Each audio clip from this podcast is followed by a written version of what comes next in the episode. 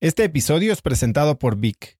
Si me conoces, sabes que soy un consumidor voraz de audiolibros y que he probado todo tipo de aplicaciones para seguir nutriendo mi mente mientras manejo o mientras corro o hago ejercicio, pero sin duda, por mucho, Vic es mi favorita. Con Vic puedes convertirte en una máquina de aprendizaje porque con solo 15 minutos al día puedes leer más de 12 libros al año. En Vic tienen más de 250 mil títulos y puedes escuchar resúmenes de bestsellers en menos de 15 minutos o libros completos, incluido mi libro Haz lo que importa, así como mis Vic originales como Cómo combatir el síndrome del impostor. Vic, por ser escucha de cracks, te regala 7 días de prueba y después contenido ilimitado por solo 167 pesos al mes en un pago anual de 1.999 pesos al suscribirte a Vic. Simplemente ve a cracks.la diagonal Vic. Vic se escribe B alta E E K. Una vez más, es cracks.la diagonal Vic. Este episodio es presentado por Hospital Ángeles Health System. Cada invitado con el que platico en el podcast me abre los ojos a nuevas tecnologías que están impactando de forma positiva la manera en que todos nosotros vivimos. Una de las áreas en las que el avance tecnológico está generando más impacto es en el área de la salud, especialmente con los avances en cirugía robótica que permiten intervenciones con menos sangrado, menos dolor, cicatrices más pequeñas y una recuperación mucho más rápida. Hospital Ángeles Health System tiene el programa de cirugía robótica más robusto en el sector privado en México. Cuenta con 13 robots Da Vinci, el más avanzado y versátil del mundo, y con el mayor número de médicos certificados en cirugía robótica, con la cantidad de horas necesarias para poder operar, ya que tiene el único centro de capacitación de cirugía robótica en todo el país. Este es el futuro de la cirugía. Si quieres conocer más sobre el programa de cirugía robótica de Hospital Ángeles Health System y ver el directorio de doctores, visita cracks.la diagonal ángeles. Una vez más, es cracks.la diagonal ángeles. Consulta a tu médico. Me bajo al puesto y el puesto estaba completamente maloliente, todo se estaba cayendo. Y le digo al cuate de allí, le digo, oye, pues es tu negocio, ¿cómo no lo tienes limpio o bonito? ¿Por qué no lo tienes si tienes tus flores muy padres, no? Me dice, no, es que no hay lana. ¿Qué pasa si yo te remodelo tu puesto con la condición de que me dejes ponerle el nombre de mi restaurante. Y me dice, va. Y entonces remodelé ese puesto y el primer, la primera persona que me, que me ayudó a, hacer esto fue mi chofer en aquel entonces. Entonces mi chofer y yo pintamos el puesto, eran rosas. Su, su hermano era el rotulista, o sea, yo les echaba la mano cuando quedaban feos porque como siempre me ha gustado la pintura y pinto desde que nací. Este, pues, me gustaba hasta la onda como artística de, oye, ponle este color aquí, etcétera. Y a partir de eso me empecé a dar cuenta de que mucha gente me decía, oye, ¿es, es tuyo el anuncio que está allá? Dije, oye, pues esto jala.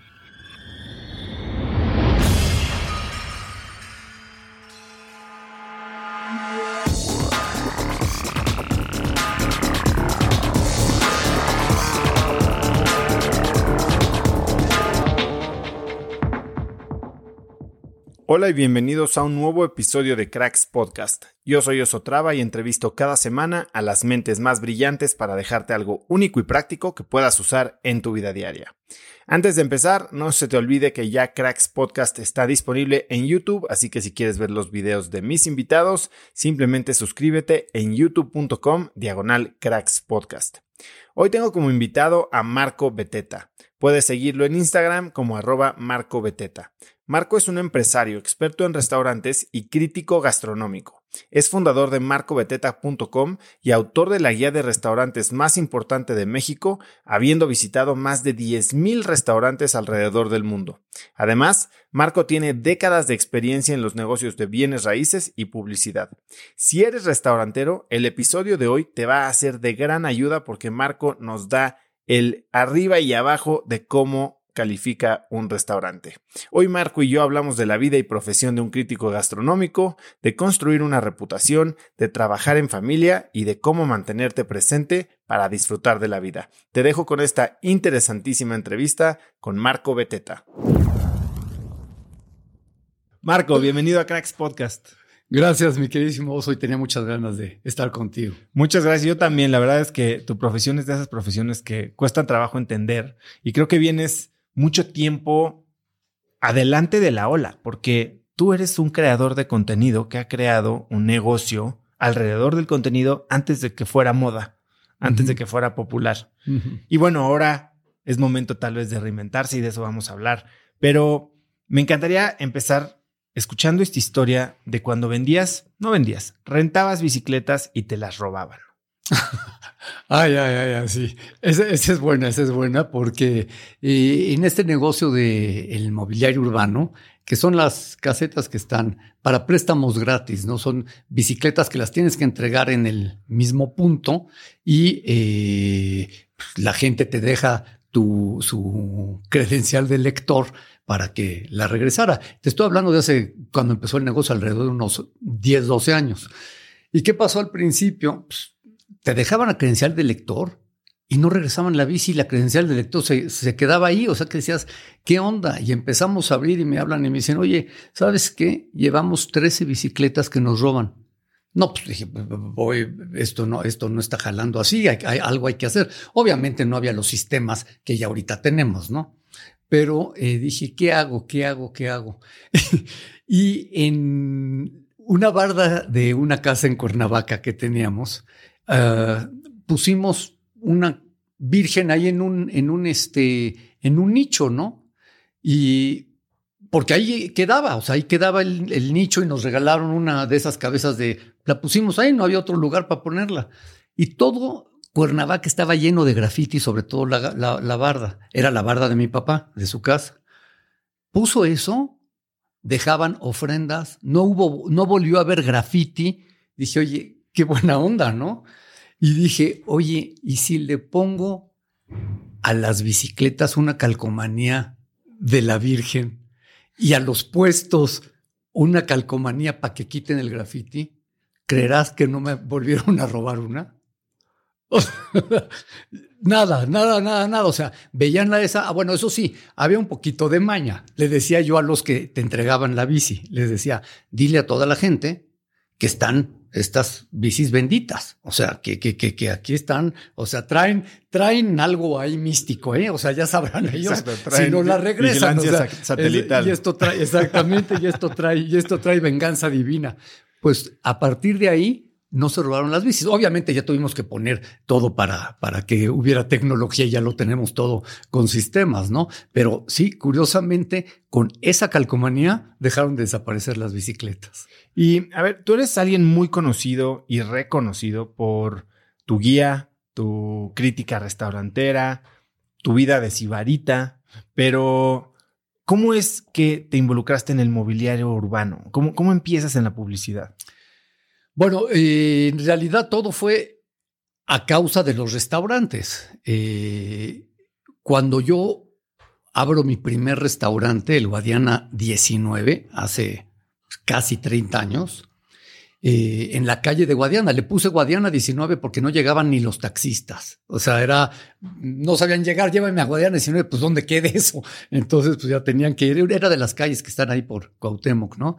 Y empecé ahí lo primero que necesitaba yo es que la gente de la zona de aquí, de, todos lados, desde las lomas hasta el Pedregal, etcétera, bajaran a, mi restaurante. Y no había como que publicidad. Y entonces, un día bajando Palmas, Avenida de las Palmas, ahí por donde está el Junan, este, a las 3 de la mañana, y, no necesariamente en mis cinco sentidos, dije, voy a, voy a pararme a comprar una flor, voy a pararme a comprar una flor, este, y, eh, y ya, ah, para, para una, una chava, ¿no? En ese entonces no estaba casado, obviamente, ¿no? Y este, y ¿qué es lo que pasa? Que me bajo al puesto y el puesto estaba completamente maloliente, todo se estaba cayendo y le digo al cuate de ahí, le digo, oye, pues es tu negocio, ¿cómo no lo tienes limpio o bonito? ¿Por qué no lo tienes si tienes tus flores muy padres, no? Me dice, no, es que no hay lana. Dije, ¿no hay lana? Se me quedó eso y le dije, oye, ¿qué pasa si yo te remodelo tu puesto con la condición de que me dejes ponerle el nombre de mi restaurante. Y me dice, va. Y entonces, te lo estoy haciendo corto, ¿no? Y entonces remodelé ese puesto y el primer, la primera persona que me, que me ayudó a, hacer esto fue mi chofer en aquel entonces. Entonces, mi chofer y yo pintamos el puesto, eran rosas. Sí, me acuerdo. Los pintábamos. Su, su hermano era el rotulista, o sea, yo les echaba la mano cuando quedaban feos porque como siempre me ha gustado la pintura y pinto desde que nací, este, pues, me gustaba hasta la onda como artística de, oye, ponle este color aquí, etcétera. Y a partir de eso me empecé a dar cuenta de que mucha gente me decía, oye, ¿es, tuyo el anuncio que está allá? Dije, oye, pues esto jala. Y entonces a partir de ahí dije, oye, si me jala en mi restaurante, pues también me jala en otras cosas, ¿no? Y yo en ese entonces estaba cortado el gas completamente de, de de mi papá, o sea, no había, estaba yo en el mundo este, sin apoyo económico, ¿no? Y, este, tenía que estarle trabajando duro. Y eh, a partir de eso dije, oye, necesito un coche, otro coche. Y fui con los de la Ford y les dije, oye, te ofrezco unos puestos de publicidad de, de flores, a ver si te gustan. No, ni se ven. A ver, bueno, vamos a hacer la prueba. Otra vez pintando yo los que estaban ahí. Y me dicen, oye, ¿cuántos más tienes? Y con esos, esos fueron los primeros. Y después, un gran apoyo que tuve, porque le encantaron mi hijo, dame todas en aquel entonces, pues eran pocas, fue Herdes. Herdes fue este Enrique Hernández Pons, es alguien a que siempre estaría agradecido siempre con él, porque creo que uno tiene que ser agradecido, ¿no? No decir, ah, yo, no, no, no a mí me apoyó muchísimo este cuate y este, y incluso no nada más en los puestos de flores, fue el que, el primero que me dijo, yo le, me encanta la guía, yo, yo patrocino la primera guía. ¿Por qué crees que nadie había hecho este negocio antes? Porque te voy a ser muy sincero y no que, y no que parezca como, ay, este es muy bondadoso. No, no, o sea, porque nunca lo vieron como yo lo vi de decir, oye, si yo ayudo a este cuate, si yo ayudo este de la, le invierto yo, a ver si es negocio o no, no tengo la menor idea si funcione o no, sino la cosa de, oye, te voy a, le dije, hasta le dije, vas a vender más si está bonito tu puesto. Y fue así. Entonces, creo que se fue dando, ¿no? Y creo que, creo, creo en la energía, en, la, en lo positivo. Entonces, en el momento que dije, oye, si se puede ayudar este cuate, pues voy a ayudar a todos los que están después. Y entonces empecé con las flores, me fui con los de lotería, periódicos, etcétera, ¿no? Y las bicicletas. ¿Y hubo alguien que te tachó de loco cuando estabas haciendo este tipo de cosas? Ah, completamente. No, por eso es una, es una este, súper pregunta. ¿eh? ¿eh? creo, que, creo que fue de las primeras cosas donde dije, ¿sabes qué? Necesito confiar cuando sueño. O sea, que me, que me hace clic y siempre le digo a mis hijas, ¿no? Oye, cuando te haga clic es cuando va por ahí. Y si todavía no te ha hecho clic algo, por más que esté que no sé qué, no va por ahí. Y eh, fui con uno de los ares de aquella época de la publicidad, que antes, antes lo, lo in eran los espectaculares, ¿eh? Eh, en, en, la calle, en el periférico. Fui con él y le dije, oiga, ¿cómo ve esto? Son unas casetas de flor. Me dice, ¿cuáles son? Ah, sí, he visto como unas rosas por ahí. Le digo, oye, y está así, este, ¿no te interesa hacer mi socio o ayudarme, etcétera. Y me dice, mm, este, no, no, no me gusta, no me gusta, pero pues, posiblemente es un negocio chiquitito, o sea, no. Dije, estuve a punto de decir, oye, no, nada más no, creo que mejor sigo en el restaurante, o sea, creo que no va por aquí. Y no, algo, algo, no sé qué, creo que es la estrella que, creo que todos tenemos una estrella en la que hay que confiar. Entonces dije, no, sí, sí va por aquí, sí sirve. Y este, y ya después empezó a jalar, ¿no? Hoy, ¿cómo es este proceso de decisión que tienes? Porque seguramente hoy con el perfil que tienes, se te abren muchas oportunidades de negocio. Y obviamente cuando alguien te llega a pichar una idea, pues te la pinta, no rosa, lo que le sigue. ¿Cuál es el proceso de decisión que llevas para saber si te involucras con un negocio o con un proyecto o simplemente no? Híjole, yo sé que tú eres muy estudioso y yo por la situación de mi, de mi, de mi infancia no pude irme a estudiar fuera ni nada porque me cortaron el gas tuve que meterme y pagarme yo la escuela, ¿no?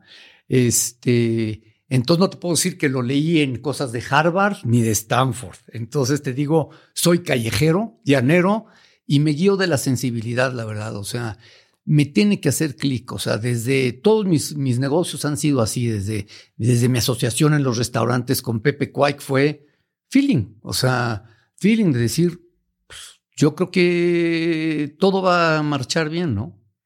Esto del feeling, mucha gente lo toma como si es algo medio de intuición divina, pero la verdad es que de lo que yo he también leído y sé, el feeling es o esta intuición, vamos a llamarle, es tu subconsciente tomando decisiones basadas en datos sin que lo hagas de forma consciente o, ni siquiera darte cuenta, ¿no?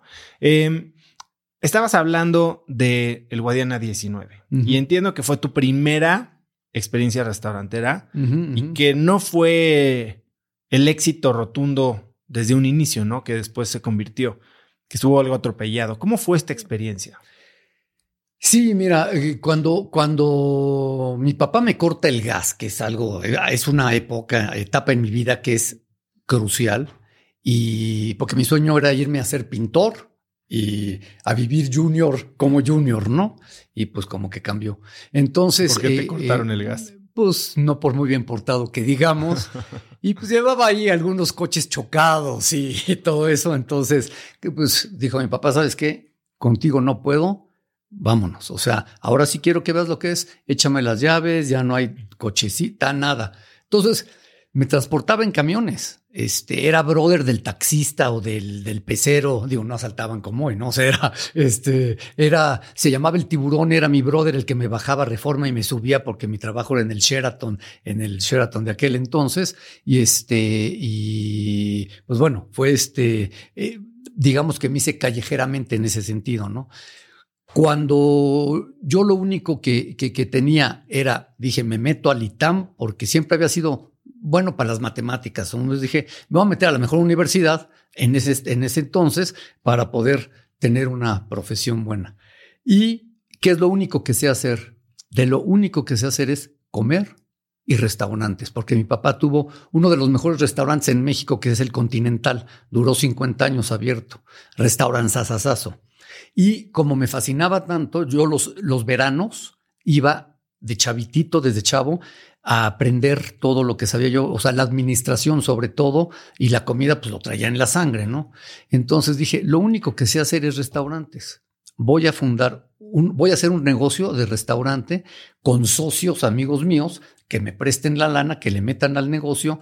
Yo no cobro, cobro un porcentaje y, este, y abrimos un restaurante con recetas personales como comía yo en mi casa, como todo, con recetas del restaurante de mi papá que cuando corría gente se venían conmigo, etcétera, etcétera. Y abro el Guadiana 19 con los socios. Estos cuates son gente muy talentosa y todo, pero eran financieros. En aquella época era la bolsa. Entonces, pues cuando ven lo que en ese entonces se ganaba en un restaurante y veían lo que ellos ganaban en la bolsa, dijeron, pues, Marco, este, este, esto, esto, esto no, no, no, no era muy, muy de mucho de su interés, ¿no? Y yo como con el 20% no podía hacer lo que yo quería. Entonces el restaurante es un restaurante, los restaurantes se vibran, tienen una magia este, muy chistosa. Entonces, si tú como dueño y operador no puedes hacer lo que tú quieres en el restaurante, no se transmite. El cliente lo siente y al yo no poder hacer lo que yo quería, pues le cambiábamos que un día, este, no, que hay que servir pato, no, que el otro día que no, que hay que servir esto, oye, no, que quita esto.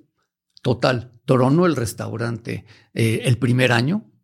Y cuando yo llego a decir, y sabes qué, ya no puedo, yo en esto, este, no nos entendemos, eh, yo les, les doy mi, mi parte. Y eh, ellos me dicen, oye, pues tío, digo que son cuates y todo, sigo siendo amigo, digo, ya no nos vemos tanto, pero, pero este, pero nunca hubo problema ni nada. Ellos me dicen inteligentemente, ¿sabes qué? Tú eres el que sabes del negocio, danos este, una cantidad este, por esto y te lo quedas.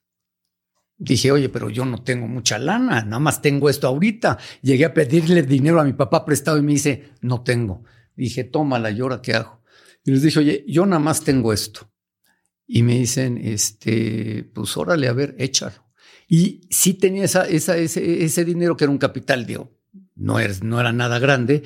Y curiosamente sí lo había hecho en la bolsa.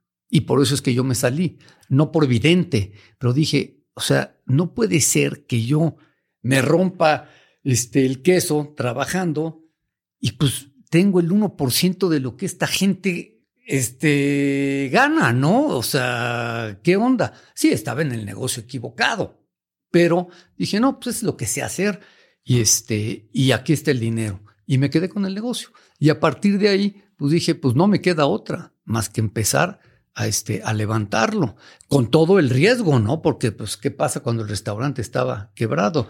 Y pues obviamente fueron 18 horas diarias de trabajo.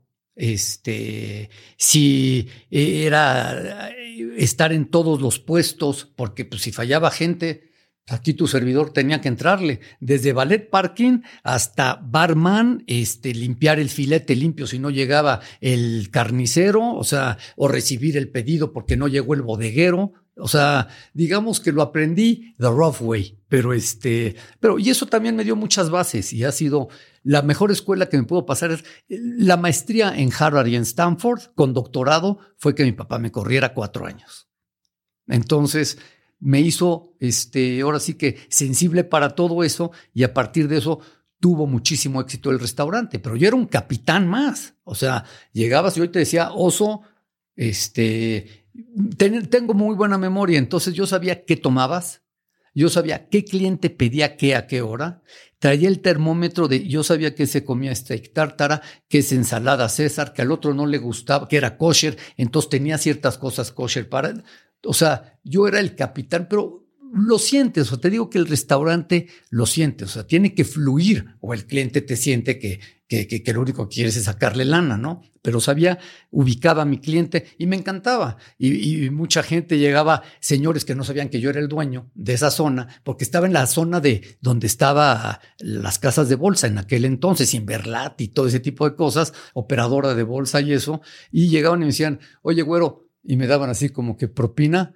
Pues bueno, pues órale, pues yo me embolsaba la propina y seguía tomando órdenes y todo. Entonces creo que fue de las cosas que más me formaron en ese entonces, eh, de, para el futuro y sobre todo algo que yo digo, si tú sabes manejar un restaurante, pero desde los procesos de producción, desde absolutamente todo, si sabes manejar un restaurante, prácticamente entiendes todos los negocios.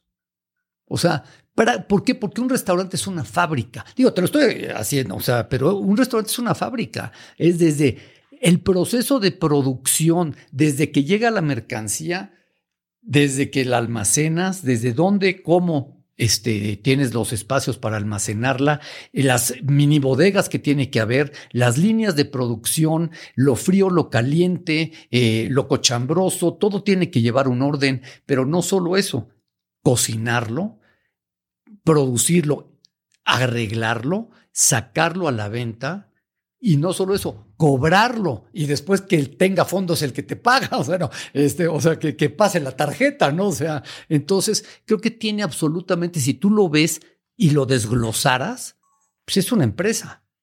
Es una empresa, o sea, porque tiene eso, no nada más es almaceno y vendo.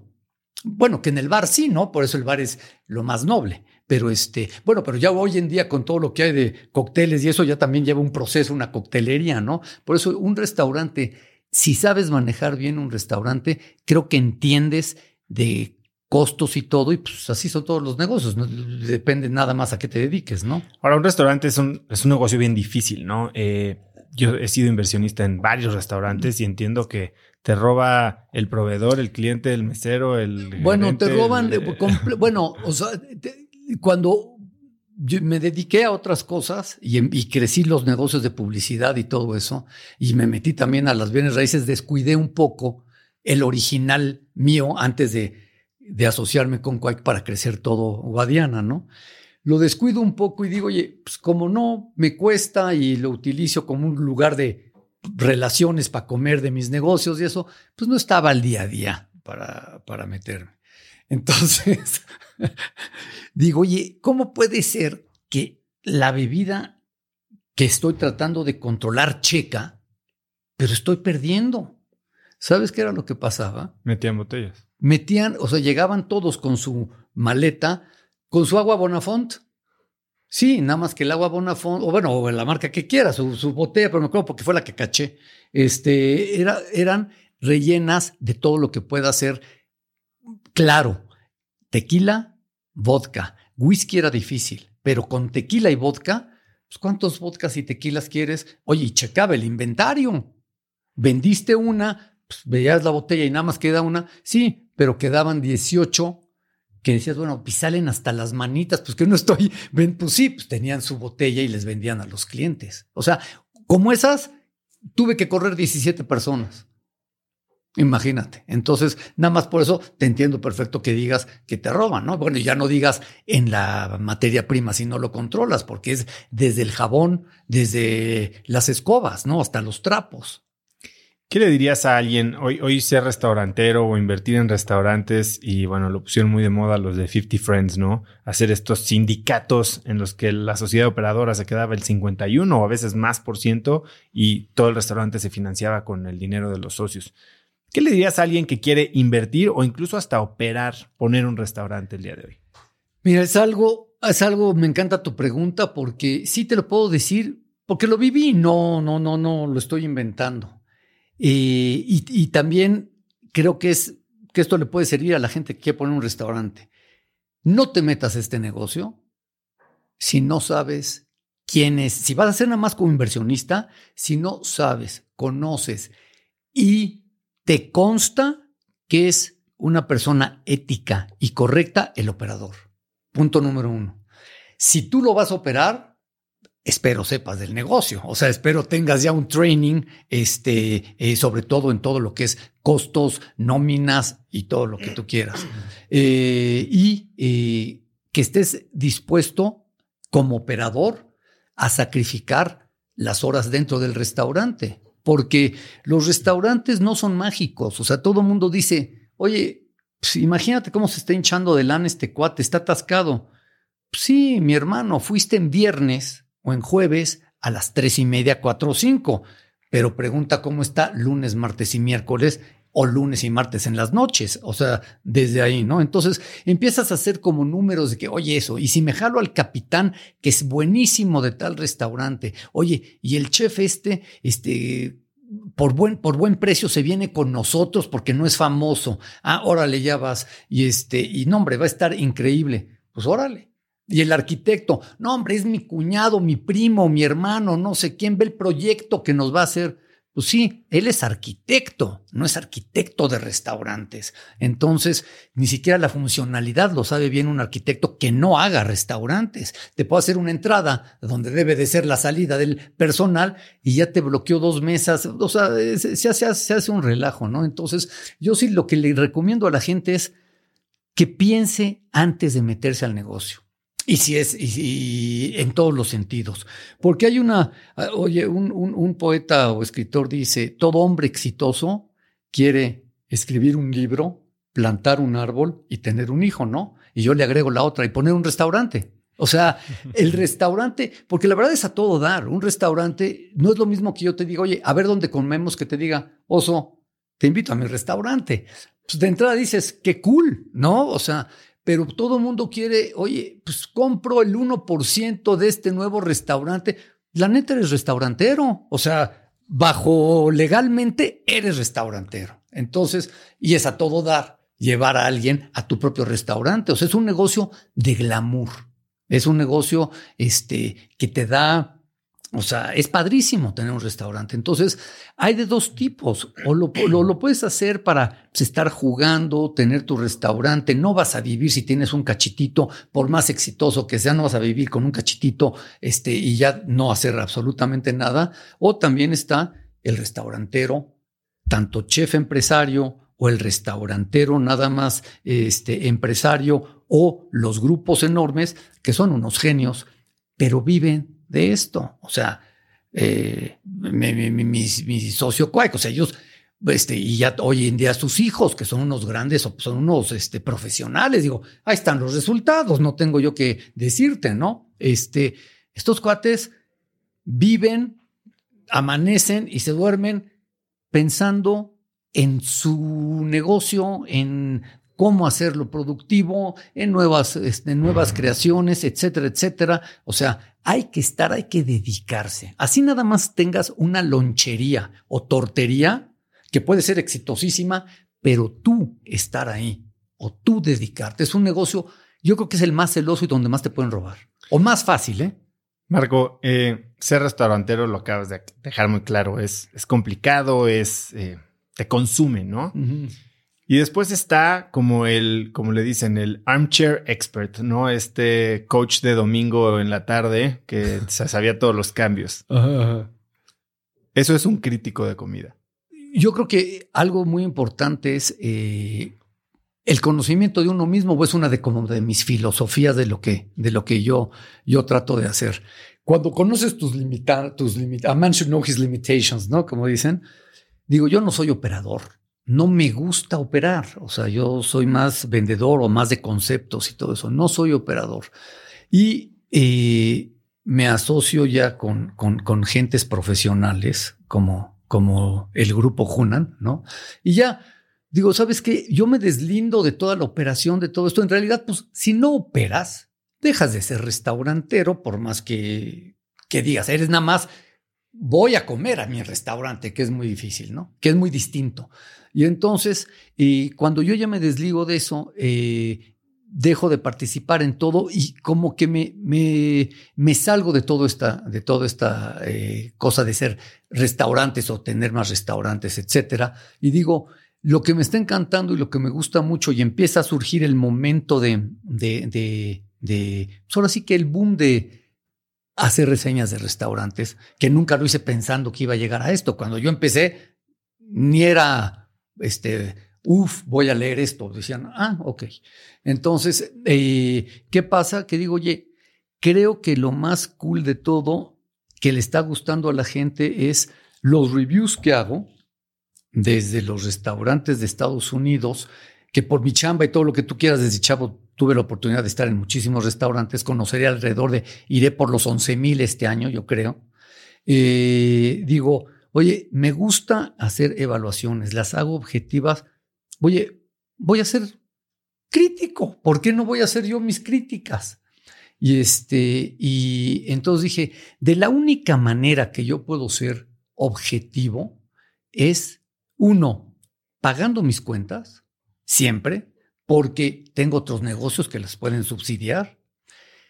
Sé del negocio de restaurantes, o sea que aviéntame ahorita al chef que quieras o al restaurantero que quieras que no le haya gustado algo que yo haya opinado de él, te digo por qué y está sustentado. Ya si me creen o no, es problema de ellos. Entonces eh, dije, oye, si lo puedo hacer de manera objetiva, yo no voy ni por lana ni por nada. Yo voy a algo que siempre me ha frustrado, que me recomienden algo y no sea lo que es y llegar y pagar una cuenta y que sea una charlatanería lo que yo o leí o vi o lo que tú quieras. Entonces dije, la única manera que lo puedo hacer es así y no voy a nadie más que a los que me sigan o me crean o busquen y vean que les conviene, porque de lo que se trata es que yo, mi oso, te diga muy brevemente, porque siempre he sido muy práctico, traigo esa escuela, o sea, less is more, en pocas palabras decirte, está bueno o malo el restaurante. No te tengo que contar. No soy yo el que te cuenta una historia que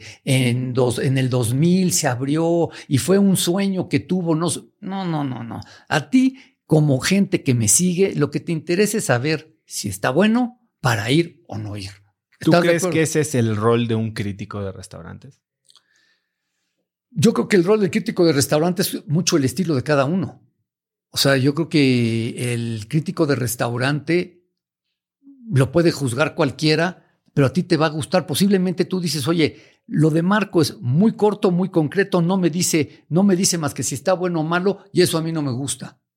Bueno, entonces vete al crítico que hace toda una historia, que te dice no sé qué tanto, oye, que son muy padres, ¿eh? O sea, yo me he hecho muchas, este, yo he leído muchas cosas de gente que gente seria, ¿no? la del New York Times o, ese tipo de ondas, que dice, oye, qué padre escribe esta gente, porque yo no soy escritor, ni tomé un curso de no sé qué para que mi redacción sea como un poema. No, o sea, lo mío es muy, muy casual, muy, muy sencillo. hay mucho lenguaje figurativo y metáforas y... Exacto, entonces me gusta mucho hacerlo como hablo, o sea, como decirte la neta en, en, lo que tú lees. Y, este, y hay quien puede decir, pues este cuate lo que, lo que debería de, de hacer es este, escribir en español antiguo. Pues no, no, soy yo ese. O sea, yo lo mío es así, directo, y creo que el crítico eh, gastronómico debe de tener fundamentos, debe de tener experiencia en qué? En probar todo tipo de restaurantes. Otra cosa que creo que es importantísima, tiene que comer de todo y en todos lados, desde una torta de tamal, una guajolota aquí en, en la esquina, hasta pues, el, un restaurante muy donde quieras en Dubai o lo que tú quieras, ¿no? Este, y tomar, comer sesos, este, buche, nana, trompa, lo que tú quieras, pero también todo lo demás que puede ser este más elevado, si tú quieres. O sea, yo creo que si el crítico no tiene estas cosas, para mí no es un crítico, para mí es alguien que nada más quiere llamar la atención hablando de restaurantes, que hoy hay muchos. Ahora dime algo, eh, creo que la mayoría de los mortales, la impresión o el conocimiento que tenemos de, de los críticos viene de películas como Ratatouille. obviamente, obviamente. O Burned. Eh, y a mí me gustaría mucho entender cuál es el proceso, ¿no? Que sigue un crítico, porque creo que ha cambiado mucho y hoy los críticos son personas reconocidas, como lo eres tú y, públicas, pero mucho tiempo fueron anónimos. Eh, ¿Tú viviste alguna vez esta etapa anónima? ¿La cuidaste y en algún momento te hiciste público de quién eras? ¿Cómo, cómo es el proceso? Pues mira, en realidad el proceso yo nunca lo, lo, lo, lo, lo planeé. Yo creo que son de las cosas que se van dando, o sea, se van dando. Y cuando yo, cuando yo empecé, sí lo hacía yo, pues obviamente, como fue hace mucho tiempo, eh, no me conocían físicamente en muchísimos lados, pero después que ya se fue haciendo todo mucho más este, orgánicamente público y ya había gente que ya me conocía, ¿no? Y nunca lo pensé, ¿eh? diciendo, oye, no voy a dejar que me vean. Como que dije, tengo que fluir y que pase lo que pase. Y como ahora sí que el negocio creció, creció mucho, dije, oye, punto número uno, ya son tantos restaurantes por cómo está la industria restaurantera, afortunadamente, no solo en la ciudad, sino en todo el país, que no puedo abarcar todos. Nada más, me voy a quedar nada más yendo a los que yo puedo ir. Tengo que hacer todo un equipo donde ya empiecen a opinar otros, no nada más yo. Y así fue como se fue dando. Entonces, hoy en día, el sistema que yo tengo, que es diferente a cada quien tendrá su sistema y lo respeto, pero el mío es que si me conoces o no, medio da lo mismo, porque llego a una hora donde ya no puedes hacer muchas cosas. Siempre llego a las 3 de la tarde al restaurante. Casi siempre o mejor dicho, siempre reservo a nombre de otra persona, o si no, pues a nombre de mi hija o lo que tú quieras. Y, nunca hago nada prepotente de, oye, me das nada, nada, nada, nada. Sino el chiste es que no sepan, que ni me sientan. Obviamente, pues ya me siento y hay muchos lugares donde me reconocen ya los, los meseros. Pero a las 3 de la tarde, como chef, no puedes hacer ya mucho. O sea, el servicio va a tener que fluir. Eso es punto número uno. Y punto número dos, otro de los sistemas que yo tengo es que antes de que yo vaya al restaurante que ya decidí ir, el consejo y la gente que tenemos alrededor, que es pura gente gourmet, o sea, son empresarios, todo, no creas que este es alguien que eh, e, esta gente pues, no la conoce nadie. No, tienes idea de, nada. Y entonces, muchísimas veces, mejor dicho, la gran mayoría de las veces tengo yo más información de qué está pasando en un restaurante que el propio chef o el propio restaurantero. Porque ¿qué es lo que pasa? Ni modo, si es, si es, si es, un, este, si es un grupo restaurantero este, que le habla al gerente, oye, que estuvo mal esto, pues lo primero que te dicen, no es cierto, el que estuvo mal fue el cliente porque venía hasta de mal humor. Le vas a creer a tu gente este, y vas a decir, ah, no, sí, el cliente está loco. En nuestro caso, pues está medio difícil. O sea, en nuestro caso está difícil porque es pura gente gourmet que sabe y que te dicen, oye, el servicio está bajando, o si es restaurante nuevo, oye, está nuevo, pero no es lo que está diciendo todo el mundo y la carne no es lo que están diciendo que es. Entonces, tenemos en MB, tenemos más información de restaurantes, sobre todo nuevos, que lo que está pasando con el propio chef que está cocinando, porque al chef no le dice el cliente. Y, en México no sabemos quejarnos. O muchas veces llegan a la mesa y te dicen, ¿todo bien? Pues en primeras, ¿todo bien qué? Mi coche, yo, eh, o sea, no te preguntan, ¿estuvo bien su platillo? Siempre es todo bien. Y te da esta flojera quejarte muchas veces, porque si estamos hablando de algo, pues, te da esta flojera. Sí, todo bien. Entonces, el chef y todos dicen, pues todo está muy bien. Y en realidad ese día posiblemente salieron cuatro platillos pésimo. Entonces, si me entiendes, todo esto, todo esto es a lo, a lo, que va, es que el sistema que tengo yo es completamente diferente a lo, a lo usual. Y dime algo, cuando ya tienes tanta información antes de visitar un restaurante, ¿cómo evitas llegar sesgado? Porque bueno, si hablas de objetividad y aunque tienes este sistema con representantes y corresponsales, yo cuando tú vas a un restaurante quiero oír lo que tú piensas y llegar con tanta información, no sé si puede predisponerte. Extraordinaria pregunta como las que hace siempre. Este, lo más importante de todo. Nunca pregunto, bueno, hay veces que ya sé y pues ni modo, pero trato de no saber ni quién es el chef o no saber, por eso no me llevo ni con chef ni nada de eso. Trato de no saber de qué grupo restaurantero es o quién lo abrió ni nada para yo no llegar sesgado, porque esas son las dos cosas que yo creo que a cualquiera le puede sesgar. Oye, aguas es del grupo tal, Ah, bueno. Oye, Aguas, es de mi cuate tal. Ah, entonces voy así, ya después me la mientan, ¿no? Pero, o sea, este, pero es lo que te hace objetivo, ¿no? Entonces, y con el chef, pues, de muchos chefs nuevos, sinceramente, y con todo respeto, porque para mí el chef es un artista, pero a propósito, pues ni les hablo, ni les digo, oye, ahí te voy, oye, y este, voy a ir a una cena, y ahí te veo. O sea, yo creo que de la guía de estos de los 100 mejores de la Ciudad de México, yo creo que, o sea, de llevarme o de hablarme con pues, tal vez los restauranteros de antaño, una cosa así, ¿no? Pero este, pero eso es lo que, lo que, lo que más me sesgaría. Y para terminar la segunda parte de esta pregunta, ¿qué pasa cuando yo ya sé, oye, la carne no le están sirviendo buena, oye, el servicio no está bueno y no hay higiene? Yo ya llego con eso pero la gran diferencia de los dos típicos, de los dos tipos de críticos que puede haber. El que no tiene noción ni conocimiento de la, operación y del negocio de los restaurantes, que son el 99%, y de los pocos que sí sabemos qué pasa en un restaurante. Entonces ya con la experiencia que tienes, o que más o menos debo de tener un poquito, si me crees, entonces, pues yo ya sé y digo, oye, si la carne está mala, voy a pedir.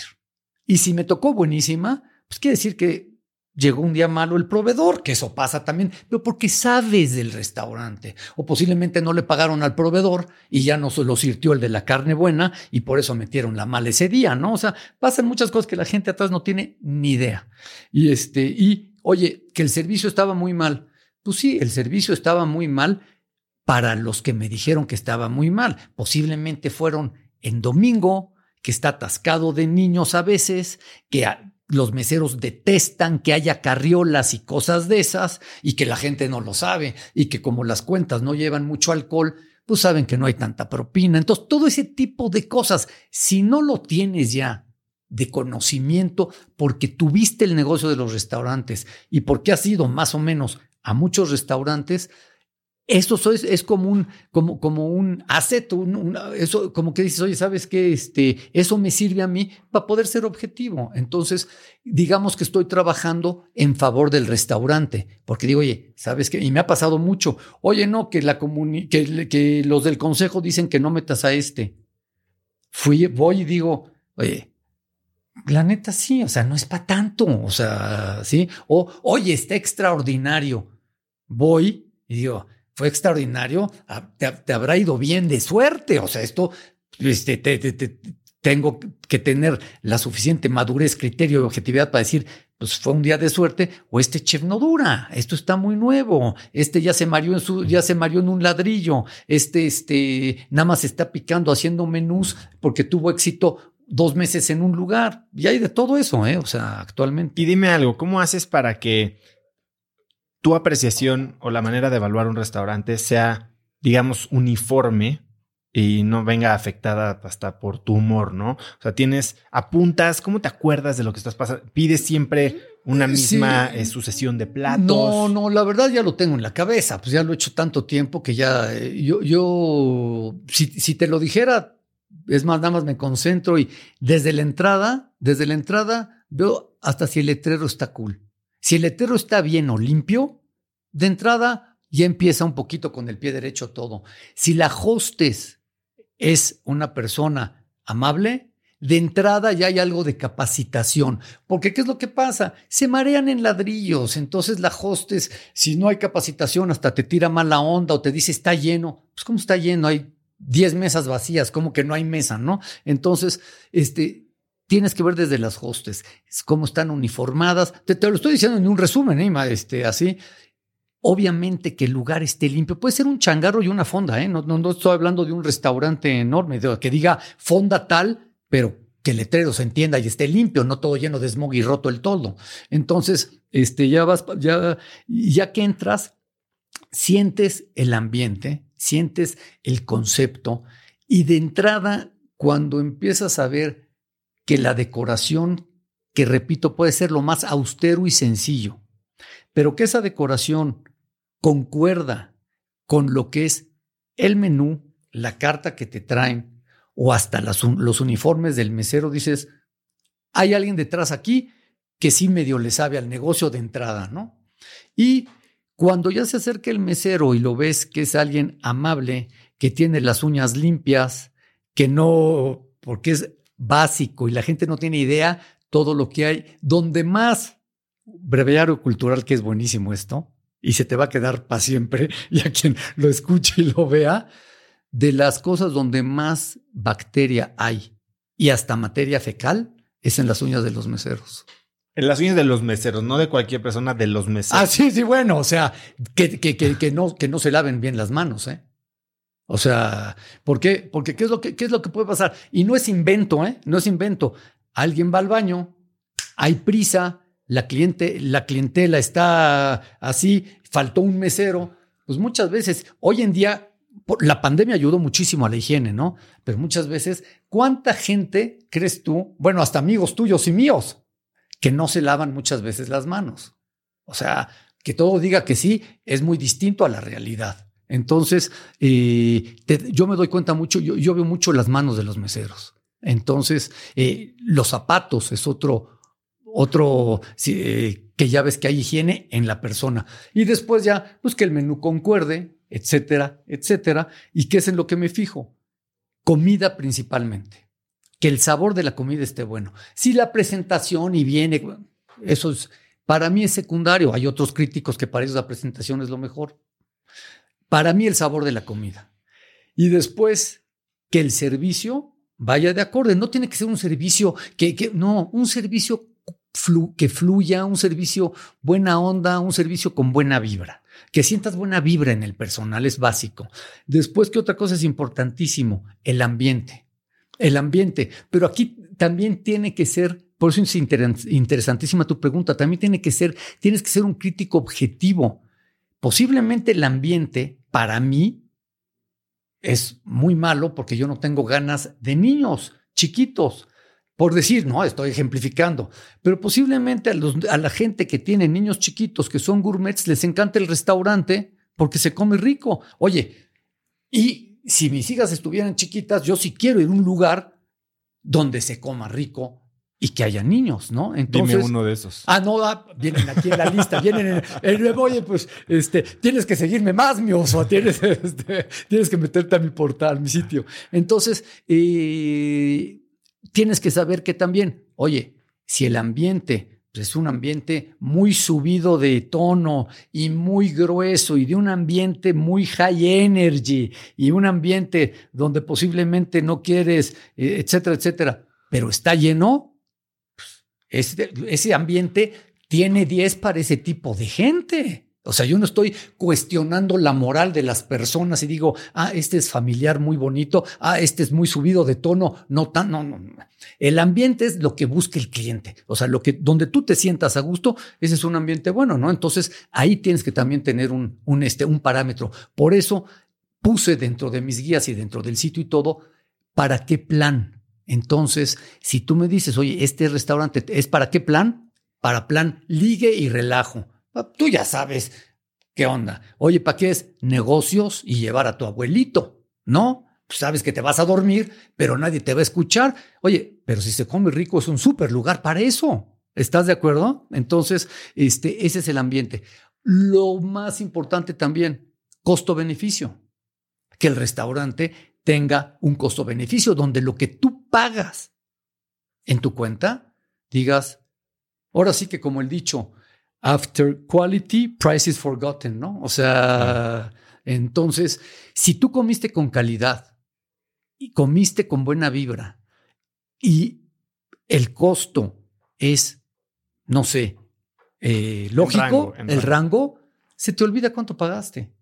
Si tú vas a un restaurante la hostess te hizo cara y no te quería dar la mesa. Lo, el mesero trae las manos como te conté, todas cochinas. Exacto. te, te atendieron mal y la comida estuvo más o menos, pero baratísimo. Eso es un robo. Ese restaurante es un robo, es un restaurante con pésimo costo-beneficio. En cambio, puedes ir a muchos restaurantes donde hubo buena vibra y se convirtió tu experiencia en un estado de ánimo que dices, y hasta la compañía estuvo bien y todo, que dices, no te acuerdas ni de tu voucher. O sea, no te acuerdas ni, ni, ni, y, pagaste tal vez tres veces más que la porquería donde te trataron mal y donde comiste pésimo, ¿no? Entonces, ese es otro. Y otra cosa que también menciono también que es importantísima, hoy en día, la higiene. La higiene, la pandemia hizo que los restaurantes, restauranteros, meseros, todo mundo se preocupe por la higiene como nunca antes. Entonces, eh, creo que es el respeto que se debe del restaurantero, del chef en su cocina, de los operadores de piso, que la gente esté completamente que, haya medidas de higiene, ¿no? Y sobre todo, la higiene empieza en uno mismo, o sea, porque yo puedo tener una cámara donde yo entro en el restaurante y me desinfectan. Pues sí, pero si no te lavas las manos. Claro.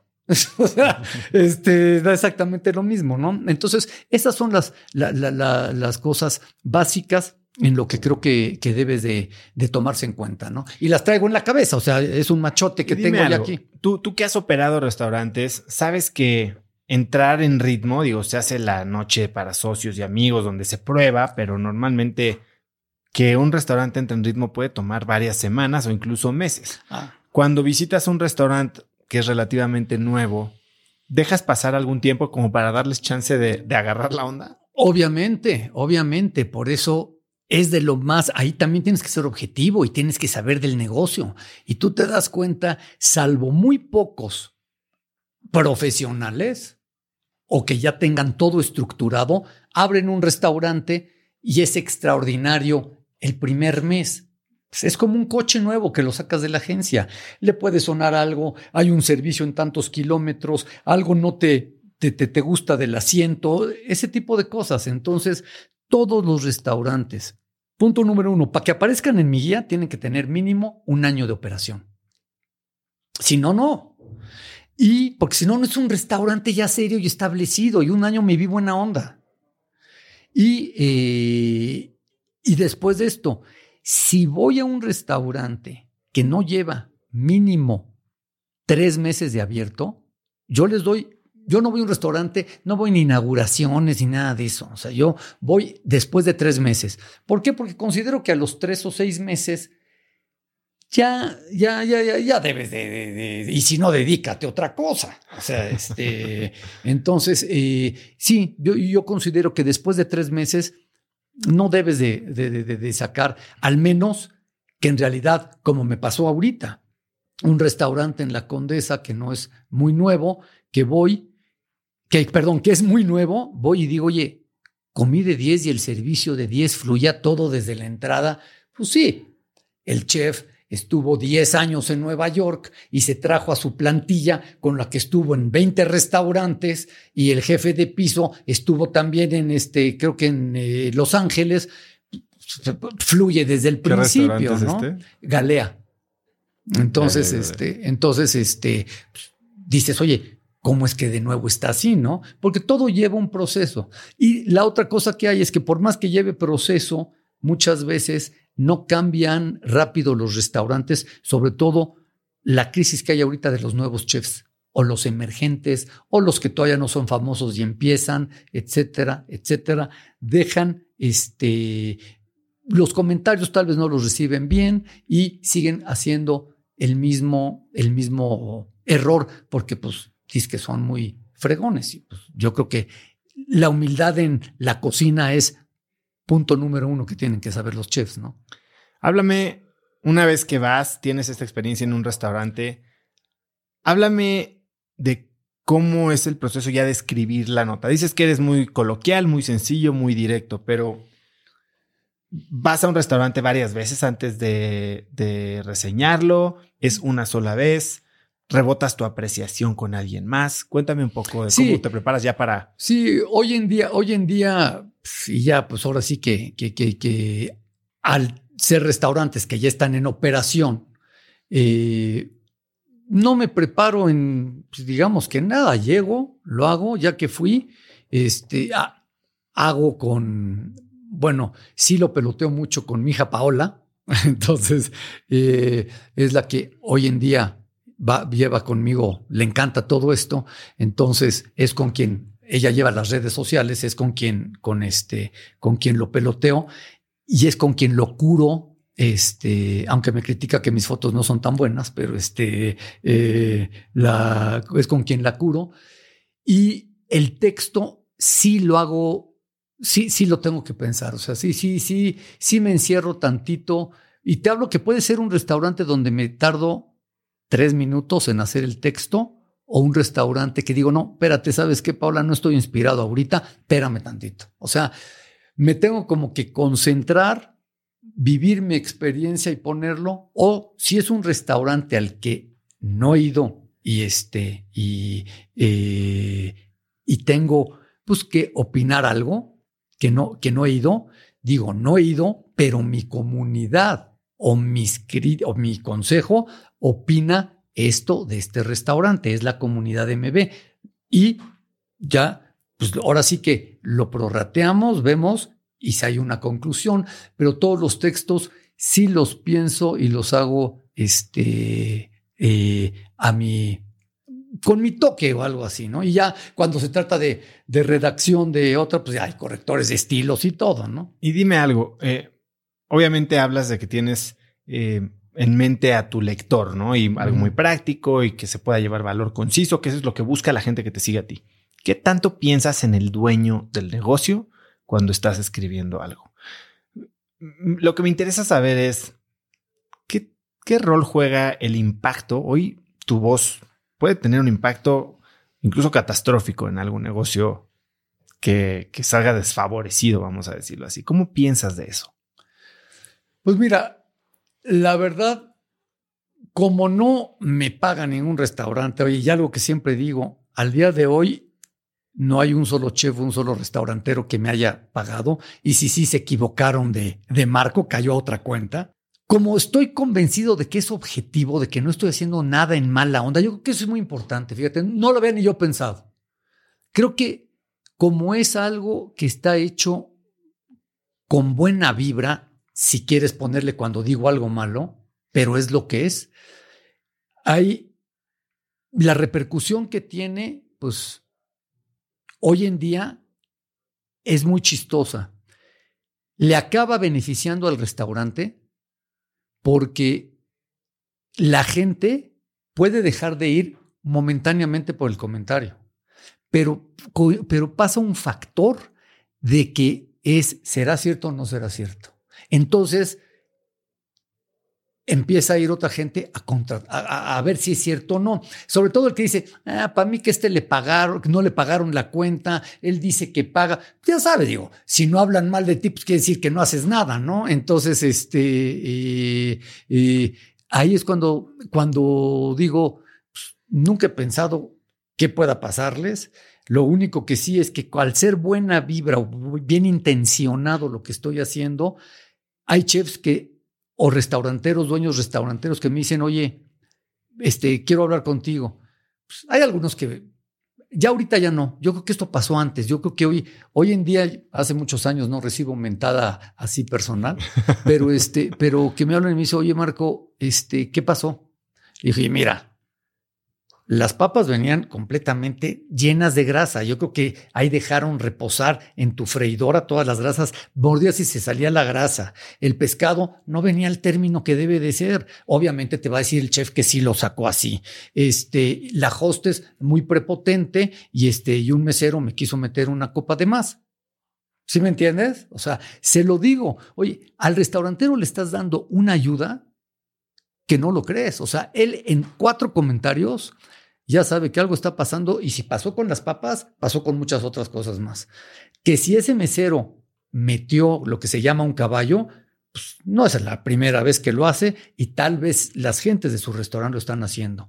Este, y, ya no me acuerdo cuál era la otra que te dije. De la hostess. Ah, y él, pues es el dueño, pues la hostess le va a bolear los zapatos, pero a él, no con los clientes. Entonces, él en ese momento corrige tres cosas que le estás dando una ayuda enorme. Entonces, sí me, me explico, o sea, también habrá quien lo tome mal y quien diga, no es cierto, este está loco y como no le pagué la cuenta, pues, hay de todo. Pero yo lo que estoy seguro es que quien toma la crítica como es, es un beneficio. ¿Y ha habido alguna ocasión en la que decides no publicar una crítica que puede ser de este tipo sí, eh, y, mejor hablarle sí, al sí, sí, sobre todo cuando son, sobre todo cuando este, cuando en realidad te das cuenta de que sí, sí, sí, sí puede ser algo que sí, ese tipo de ondas va a hacer que la gente no vaya en lo absoluto y lo pueden corregir. Entonces sí, pido hablar, le digo a mi asistente, oye, comunícame con el gerente de tal lugar. Digo, oye, tal, tal, tal, tal, tal. Ah, no, no, no, sí. Y hay quien te lo toma bien y quien te lo toma mal. Este, pero el profesional te lo toma bien. El ardido, el que cree que sabe todo, el que no es cierto, el que tú lo único que, que el que creen que es nada más por pose y para salir en, o sea, hay de todo. Y digo, y es el precio que pago. Pero aparte me gusta, o sea, no lo dejaría de hacer. O sea, es, algo que, que, me gusta porque sé que estoy haciendo algo que es cierto, no estoy inventando nada. Cuando hablas de qué es el precio que pagas, ¿cuál es ese precio que pagas? ¿Que te tachen de, de, de posador o...? No, que me tachen de alguien que seguro nada más este, con quien me conviene hablo bien, este, digo, porque pues, hay gente que así tiene que hablar, pues sí. Este, que me tachen de que lo estoy haciendo únicamente para hoy en día followers, anteriormente lectores, ¿no? O sea, y créeme que no es mi, no es mi objetivo, ¿no? Entonces, pues es el precio que pagas, que algunos chefs también, cuando te ven, digan, este payaso, por no decir otra palabra, ¿no? Este, y pues bueno, es el precio que pago de, digo, nunca ha sido así de que yo me vaya con, con no sé cuántos a convivir, o sea, siempre he sido, este, eh, no, no he sido así mucho de convivencia con, con el sector, entonces pues, tampoco cambia mi vida, ¿no? Marco, tienes experiencia de operador y de crítico. Como cliente. Se supone. Como, como cliente, ¿qué podemos hacer para tal vez mejorar las probabilidades de que nos vaya bien en un restaurante? Ah, Lo que siempre recomiendo, lo que siempre recomiendo, digo, obviamente que lo que quieres es ir a comer bien, ¿no? O sea, eh, partiendo de que lo que quieres es comer bien, hay algo y que la gente se complica. El menú y qué pido y no sé qué. Si tú haces una pregunta directa al capitán, primero que te lata quien te está atendiendo, ¿no? Que veas que le sabe y que se conoce el menú. Y que lo ves intencionado, bien intencionado. Le dices, oye, y si vas a comer algo de botana, una ensalada o sopa, plato fuerte, ¿no? Le dices, oye, dime por favor de las entradas, para ti de aquí, ¿cuáles son las más ricas? Entonces ya le estás haciendo una pregunta en concreto al capitán mesero que ya lo pones a trabajar para ti en el buen sentido de la palabra y no nada más, ah, pues porque muchas veces ni siquiera se saben bien bien los platillos. Pero no es ahí cuando sacan, y, yo lo he oído de algunos restauranteros o personas que han trabajado en la industria, que sacan las sobras, los rezagos. Mira, yo creo que, yo creo que eso sí pasaba hace mucho tiempo. Hoy hay tanta competencia, afortunadamente, para los que vamos a pagar las cuentas y somos clientes de los restaurantes, que, que ya, ya como ya quieres que tu cliente salga satisfecho. O sea, yo creo que ahorita sí está en esa la oferta en México este, gastronómica de que ya va mucho para eso. Y, lo que, y lo que te digo es, tú al enfocar al capitán y decirle, oye, de estas entradas, ¿cuáles son las mejores? Pero en serio, dime las mejores. Y yo lo que digo siempre, que también es un super tip, es, te voy a dejar buena propina.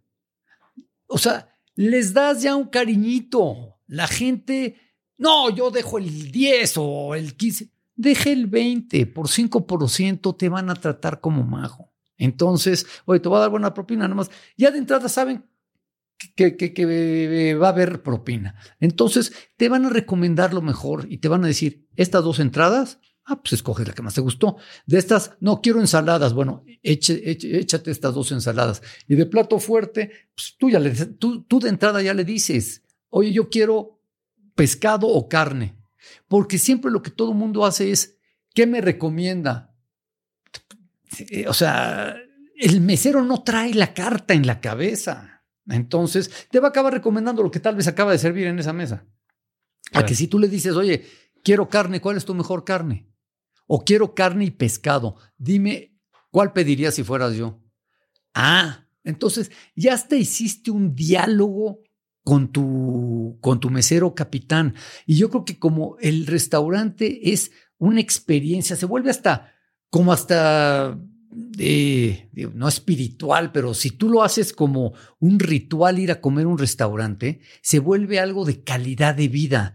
Entonces, tú ya tienes hasta una relación este padre con tu mesero y capitán, ya te está recomendando sinceramente lo que es lo mejor del menú, de la carta, y puede ser lo más caro o lo más barato, pero te está recomendando, tú ya hiciste un bonding de, de, buena vibra y, este, y después lo del vino.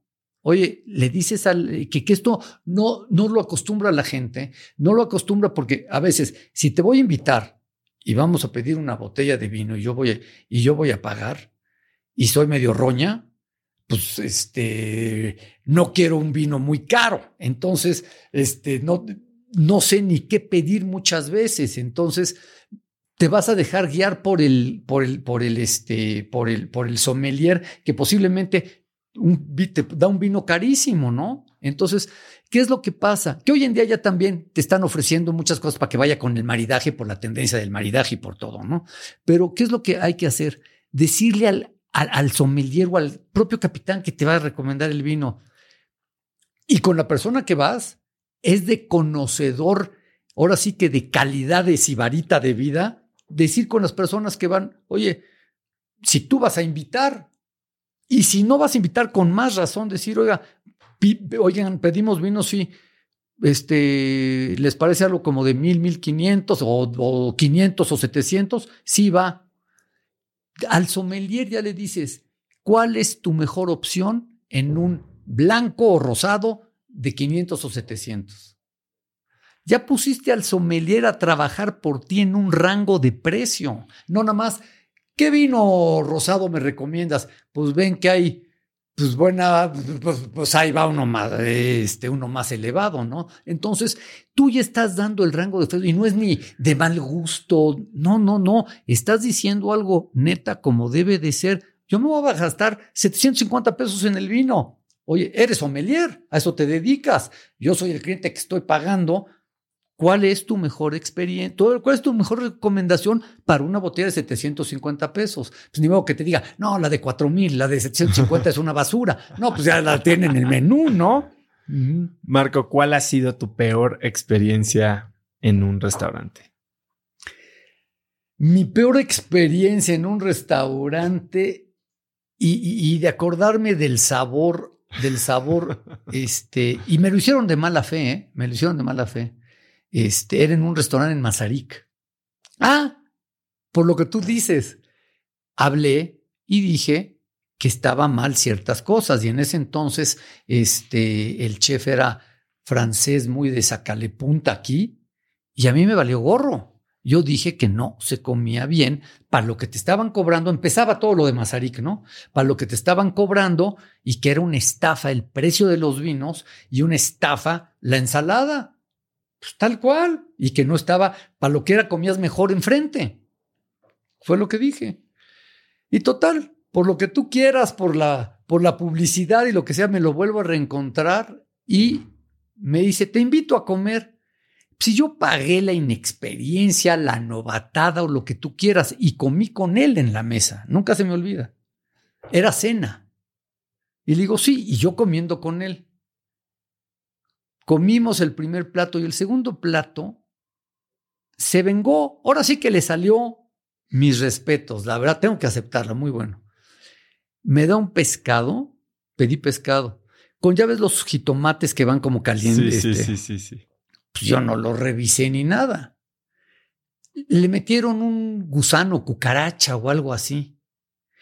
Pero como que venía disfrazado adentro, o sea, no te, iba, no te ibas a dar cuenta y me lo comí y cuando empiezo a así, digo, la verdad, como había dos personas más, me, me, me, me, me, me dije, tengo dos opciones, vomitar en la mesa y, y decirle que qué onda. En primeras no tengo ni bases porque me puede decir inmediatamente que él no fue, que fue el de la cocina, ¿no? Entonces dije, ¿para qué hago un escándalo? Pues ya, parte del oficio. Pues ya me lo tragué, siguió. ¿Seguiste, te comiste todo el plato? No, no, no, no, ya, ya, ya, ya. Dejé absolutamente todo. Le dije al mesero, oye, venía, venía sucio. Y este, y ya, ya no me comí absolutamente nada. Ya te cambia el humor y te cambia absolutamente todo. Y hasta bien su cara como diciendo, estamos a mano, ¿no? Entonces, este, sí, ese sabor todavía me acuerdo y este, y se me quita el hambre. O sea que para estar a dieta me acuerdo de esa anécdota. No, no es cierto. ¿En qué momento pasas de, hacer algo porque te latía, porque querías, a pensar en que esto podía convertirse en tu negocio, en un negocio y no solo eso, tu negocio? Eh, cuando me doy cuenta de que, de que, de que empieza, no existían ni revistas gastronómicas ni todo eso, y empieza a a, fluir esto. Y, y, me, y empiezo también yo con revista y todo este tipo de cosas. Digo, oye, ¿sabes qué? Esto no nada más es un hobby. Yo creo que esto puede crecer, puede crecer, no en la crítica, porque en la crítica pues tendría yo que cobrarle al restaurantero. Y pues ya, bye, ya mejor ya ni me entrevistes, ya dime que muchas gracias.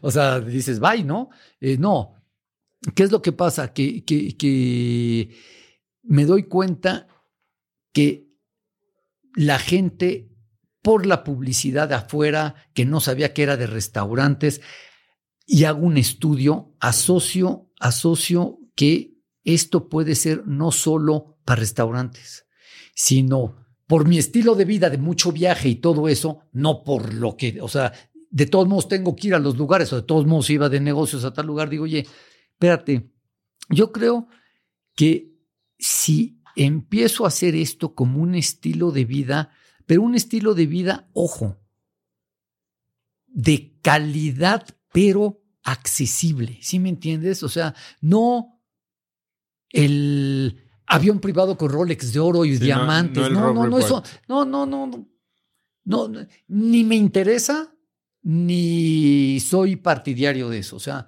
para mí, less is more y la sencillez es, este, eh, ahora sí que el lujo de la sencillez es lo más difícil que puede haber, ¿no? Pero está en una tortilla con queso. Entonces, eh, digo, todo esto puede tener, ¿cómo lo puedo pensar? Y sobre todo ya, porque me he reinventado dos veces y en esta última etapa, etapa digo, sobre todo con mis hijas que ya están metidas en la marca, ¿cómo le podemos hacer? tenemos que hacerlo de tal manera de que aportemos algo. O sea, no es algo para ay, tener patrocinios y ganar una lana. Yo creo que eso viene solito. Si esto lo haces para que la gente que te sigue, que mucha pues, pueden, o sea, no, no tienen por qué saber, pues es a lo que yo me dedico. O sea, yo no sé de física nuclear, me guío del físico nuclear si tengo ganas este, de aprender algo de eso, ¿no? ¿Qué podemos hacer?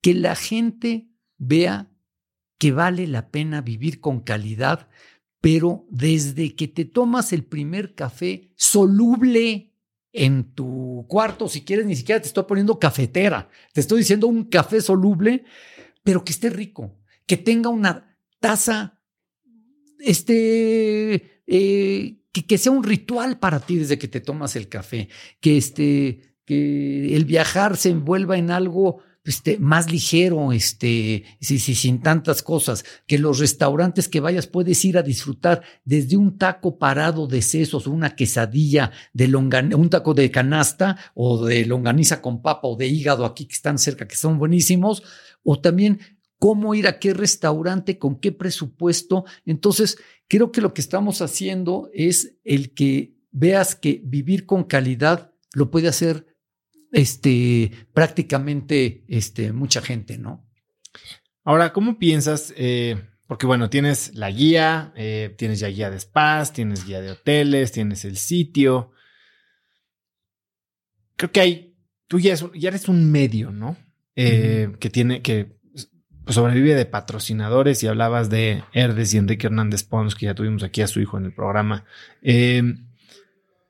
¿Cómo piensas en el otro camino que pudo haber sido el del crítico como tipo Jonathan Gold, ¿no? Que él no tiene una maquinaria y no tiene corresponsales, sino él va y él sí te escribe la crítica poética y va tal vez seis o siete veces al restaurante y ¿por qué?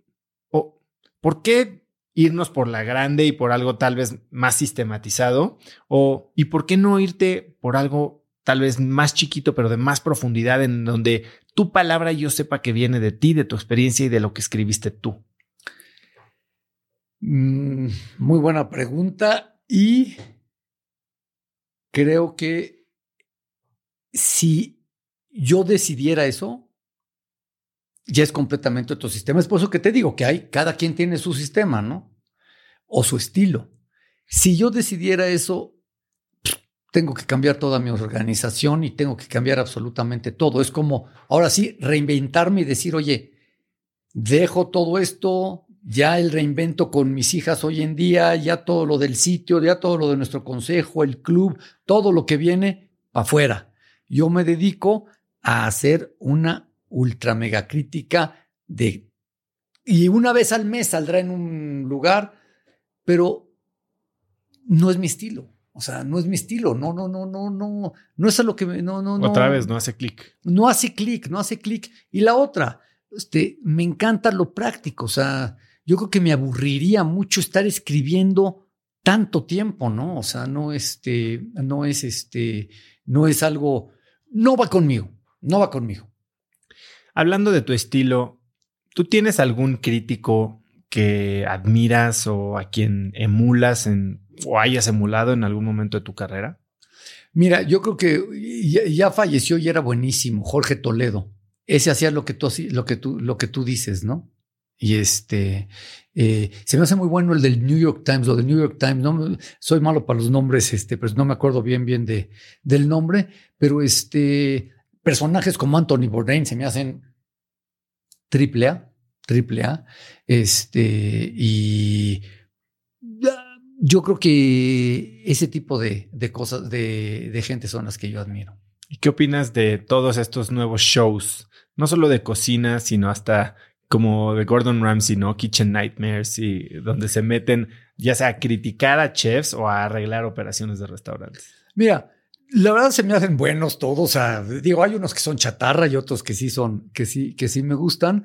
Y, creo que son divertidísimos, son muy buenos.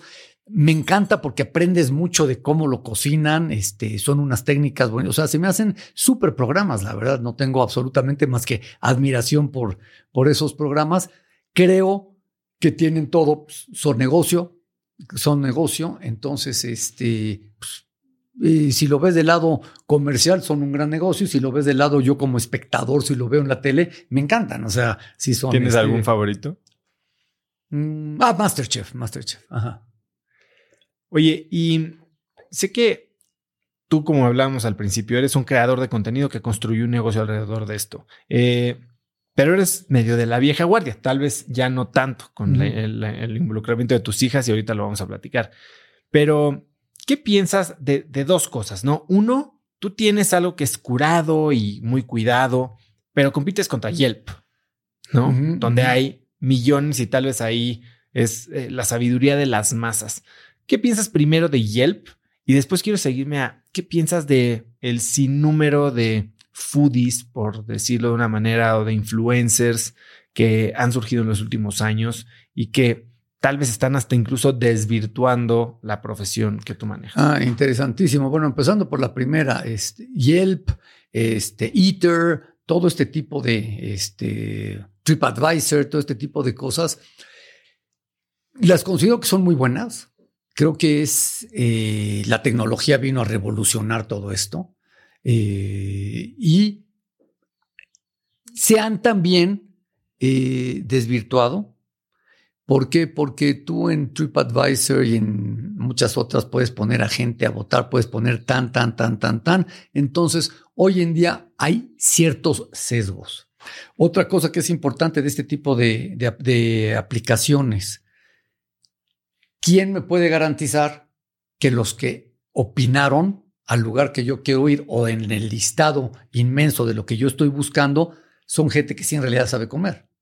¿O qué tanto el gusto de ellos este, va a ser el mío, ¿no? Entonces, yo creo que depende mucho en esto y sobre todo en esto nuevo que estamos haciendo de tecnología, fue algo que tuvimos que cuestionarnos y decir, y lo vi ahora sí que con la generación de mis hijas, no podemos ser más que lo que sabemos hacer. Nosotros somos una curaduría que si lo quieres ver así, somos en hoteles un hotel boutique. Los demás que acabas de mencionar, que acabamos de mencionar, son un gran Marriott, un gran este, hoteles enormes. O sea, ni se manejan igual, ni van a la gente, a la, o sea, es un más de nicho lo, lo, lo, lo que yo hago. Entonces, yo respeto todas esas aplicaciones, creo que son súper útiles, pero si tú eres seguidor mío y vas a bajar la nueva aplicación que viene en breve, eh, voy al grano, voy a decirte, oye, quiero la curaduría de Marco porque estoy en Guadalajara o porque estoy en Houston o porque estoy aquí en México y quiero ir hoy a la Condesa a uno cool que hay nuevo, pero porque es el nicho que me cree. Yo creo que muchísima gente de Yelp dice, pues, ni me interesan los restaurantes que está diciendo este brother, ni me interesa su sitio. Y pues, es válido también, ¿no? Entonces, por ese lado, creo que, este, que sí te puedo definir que lo que nosotros sabemos hacer es curaduría boutique, si quieres hablarle así, de, de todos los lugares. Y para lo que nos buscas es para que tu experiencia, que me encanta siempre calificar del 1 al 10, tu experiencia sea de 8 en adelante en lo que es los mejores restaurantes. Y si no, pues por lo menos que sea la radiografía y ya tú sabrás que, si vas o no. Tú te puedes meter a mi sitio y hay algunos restaurantes que te, que te, que te digo ahí, oye, súper ambiente, súper servicio, pero ve a divertirte. Pide algo muy sencillo y siempre te digo que pidas. O sea, en cada restaurante vienen cuatro platillos que son los que debes de pedir. Y entonces, para eso me quieres. para eso me quieres, para que tú busques y te resuelva el problema y que ese día donde vas a ir dices, voy a ir de relajo, hay muy buen servicio, ah, pues sí, pues pido el pollo a la parrilla casi, casi. Y no voy a comer este, tan mal. Exactamente, y no voy a salir tan mal, ¿no? Hablemos ahora de influencers. Mira, yo, y ahora que dices que, ahora sí que vengo de atrás, o sea, ya, ya son muchos años en esto, ¿no? Muchas veces, yo ya digamos que ya tomaba y posiblemente muchos influencers no habían ni nacido. Entonces, este, ¿qué es lo que pasa? Igual que el ser restaurantero, ser influencer hoy en día, ego, es padrísimo, este, posiblemente eh, no saben comer muchos, a uno porque medio le gusta y saca buenas fotos, pues ya le latió a hacer este, cosas de, de influencer. Entonces, hay quien lo hace bien, hay quien lo hace bien, pero, repito, es muy difícil que como influencer gastronómico puedas vivir. O sea, o dime la fórmula, porque no la conozco. Si tú vas y pagas todas tus cuentas, porque una cosa es que yo como influencer diga, y pagué la cuenta, pues sí, pagaste una. Hay 25 que no, ¿ok? Porque pues nada más hay que sumarle. ¿A cuántos restaurantes van? Pues cuánto, o sea, tiene que ser un hobby. Tienes que tener otra cosa que pague las cuentas de los restaurantes para que tu opinión sea objetiva.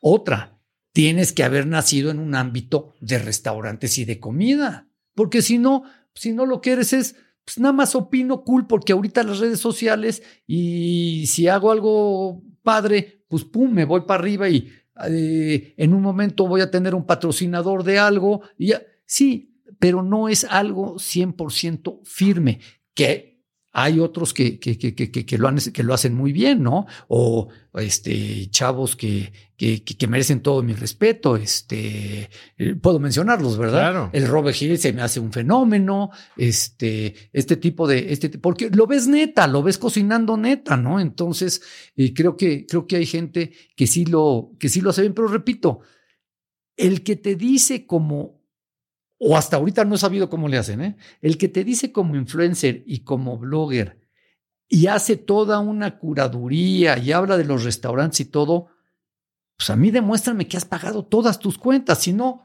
pues en muchos tal vez no está tan bueno. Acabo de ir a uno ahorita, el fin de semana. Y aquí está Paula, no me puede dejar mentir. O sea, todos los influencers, porque hoy está excelente y traíamos ganas de algo así como orientalón. Dijimos, bueno, vamos.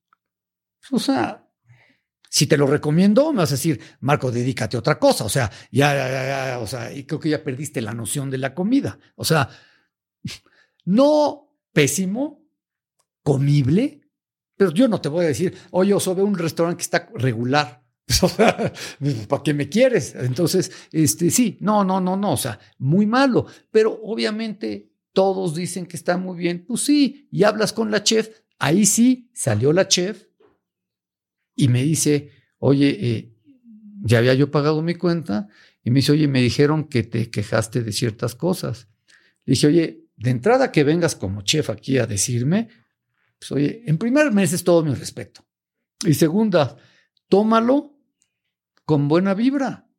Esto y esto y esto. Y efectivamente, o sea, la chef acabó diciendo, oye, la verdad, tienes razón, te lo agradezco y esto va a hacer que mejore esta salsa, el proveedor de esto que lo cambie de esto, pues, y, y no porque me invitó la cuenta, salgo diciendo, wow, qué lugar, está increíble, o este, porque hay mucho show, hay mucho, hay mucha, hay mucha, este, mucho, eh, ahora sí que mucho de regalo. Oye, pero aparte es válido, eso funciona. No estoy diciendo que, que, que todos están si sale Cristiano Ronaldo anunciando un refresco. Pues ¿por qué no van a...? Exactamente. Entonces, y lo mío va a otro tipo de, de cosa, otro tipo de, de, de, de negocio. Es otra fórmula completamente distinta. ¿Y hay alguna cuenta de Instagram, ya sea local o extranjera, que, que creas que lo hace bien? Ah, sí. Este, hay, en Nueva York hay una buenísima. New York City. Eh, sóplame porque no me sé los sesos. Este, New York City, buenísima. Este, se me hace buenísima. Eh, aquí en México, ¿cuáles son los que me gustan? ¿Cómo comí? ¿Cómo comí? Este, son muy buenos. Este, las de México que me gustan. Este, hay unas chavas, Mood for, no, Mood for Fork, como exactamente. Mood for Food. Mood Fork Food. A mí se me hace simpático el gastronauta, es cuate mío. Este, o sea, todos ellos pues, tienen, tienen, este, lo hacen muy bien. Y si van y les va bien en el restaurante, les paguen o no les paguen la cuenta y comieron rico, pues es válido. O sea, no pasa absolutamente nada. Mi sistema es otro completamente distinto. Ahora, Marco, eh, hemos hablado de evolución, ¿no? Y está hoy aquí sentada junto a ti, Paola, tu hija, y la has involucrado en tu negocio. Y, tú has dicho que tu papá era alguien muy duro, ¿no? Eh, era un papá que era mayor, eh, que te dio muy buenas lecciones. Hoy, ¿cómo piensas tú sobre involucrar a tu familia en tu negocio? A mí se me hace que es, no digo que sea mi obligación, porque puedes no involucrarlos, pero creo que es una de las cosas que yo, que yo puedo dejarles. O sea, oye, ya, ya, ya le taloneé yo en todo esto. Creo que eh, ya le chambié mucho eh, y es el momento de hacer algo completamente actualizado, eh, actual. Y aquí está cómo podemos crecerlo, cómo podemos hacerlo, pero ya que le empiecen a, hacer ellas para que se desarrollen completamente en su, en su ámbito, ¿no? O sea, yo, yo, yo la verdad vengo de un papá muy, muy fuerte en ese sentido. Después de que ya nos hicimos amigos y todo, yo agarré mi camino y eso, fuimos grandes brothers, ¿no? O sea, este, te puedo decir que para mí era un agasajo poder estar con mi papá y como no tenía yo que estar viendo nada de su negocio, sino era mi negocio, era como un gran asesor, ¿no? Porque mi papá fue una persona muy buena para los negocios, ¿no? Y fue banquero. Entonces, y la escuela gringa de lo práctico y todo eso. Entonces, para mí era un agasajo desayunar con él todos los miércoles durante no sé cuántos años. Y eran no nada más de, oye, ¿qué haces? Este, bien, no, no, no, era, oye, eh, me preguntaba cómo vas aquí, esto de acá, etcétera, etcétera, etcétera. Entonces, sí agarré muchísima de su experiencia, muchísima de su experiencia, pero era muy duro para que te metieras a sus negocios. O sea, él sí era vieja escuela de, para acá y no sale nada hasta... hasta que me muera. Y yo mando. Y el que paga, manda. Y si me equivoco, vuelvo a mandar. ¿Cómo la ves? Ah, no, pues sí. Entonces, entonces ya ni para qué me meto. Entonces, yo creo que, que, es filosofía personal. ¿eh? Yo creo que o acabas imitando tal cual errores de papá o de mamá, o le tienes que dar completamente un vuelco y hacer lo opuesto que a ti no te hicieron. Entonces, en mi caso, ¿qué es, qué es lo que yo puedo ¿Cómo puedo mejorar? ¿Cómo puedo mejorar? ¿Cómo puedo ser mejor?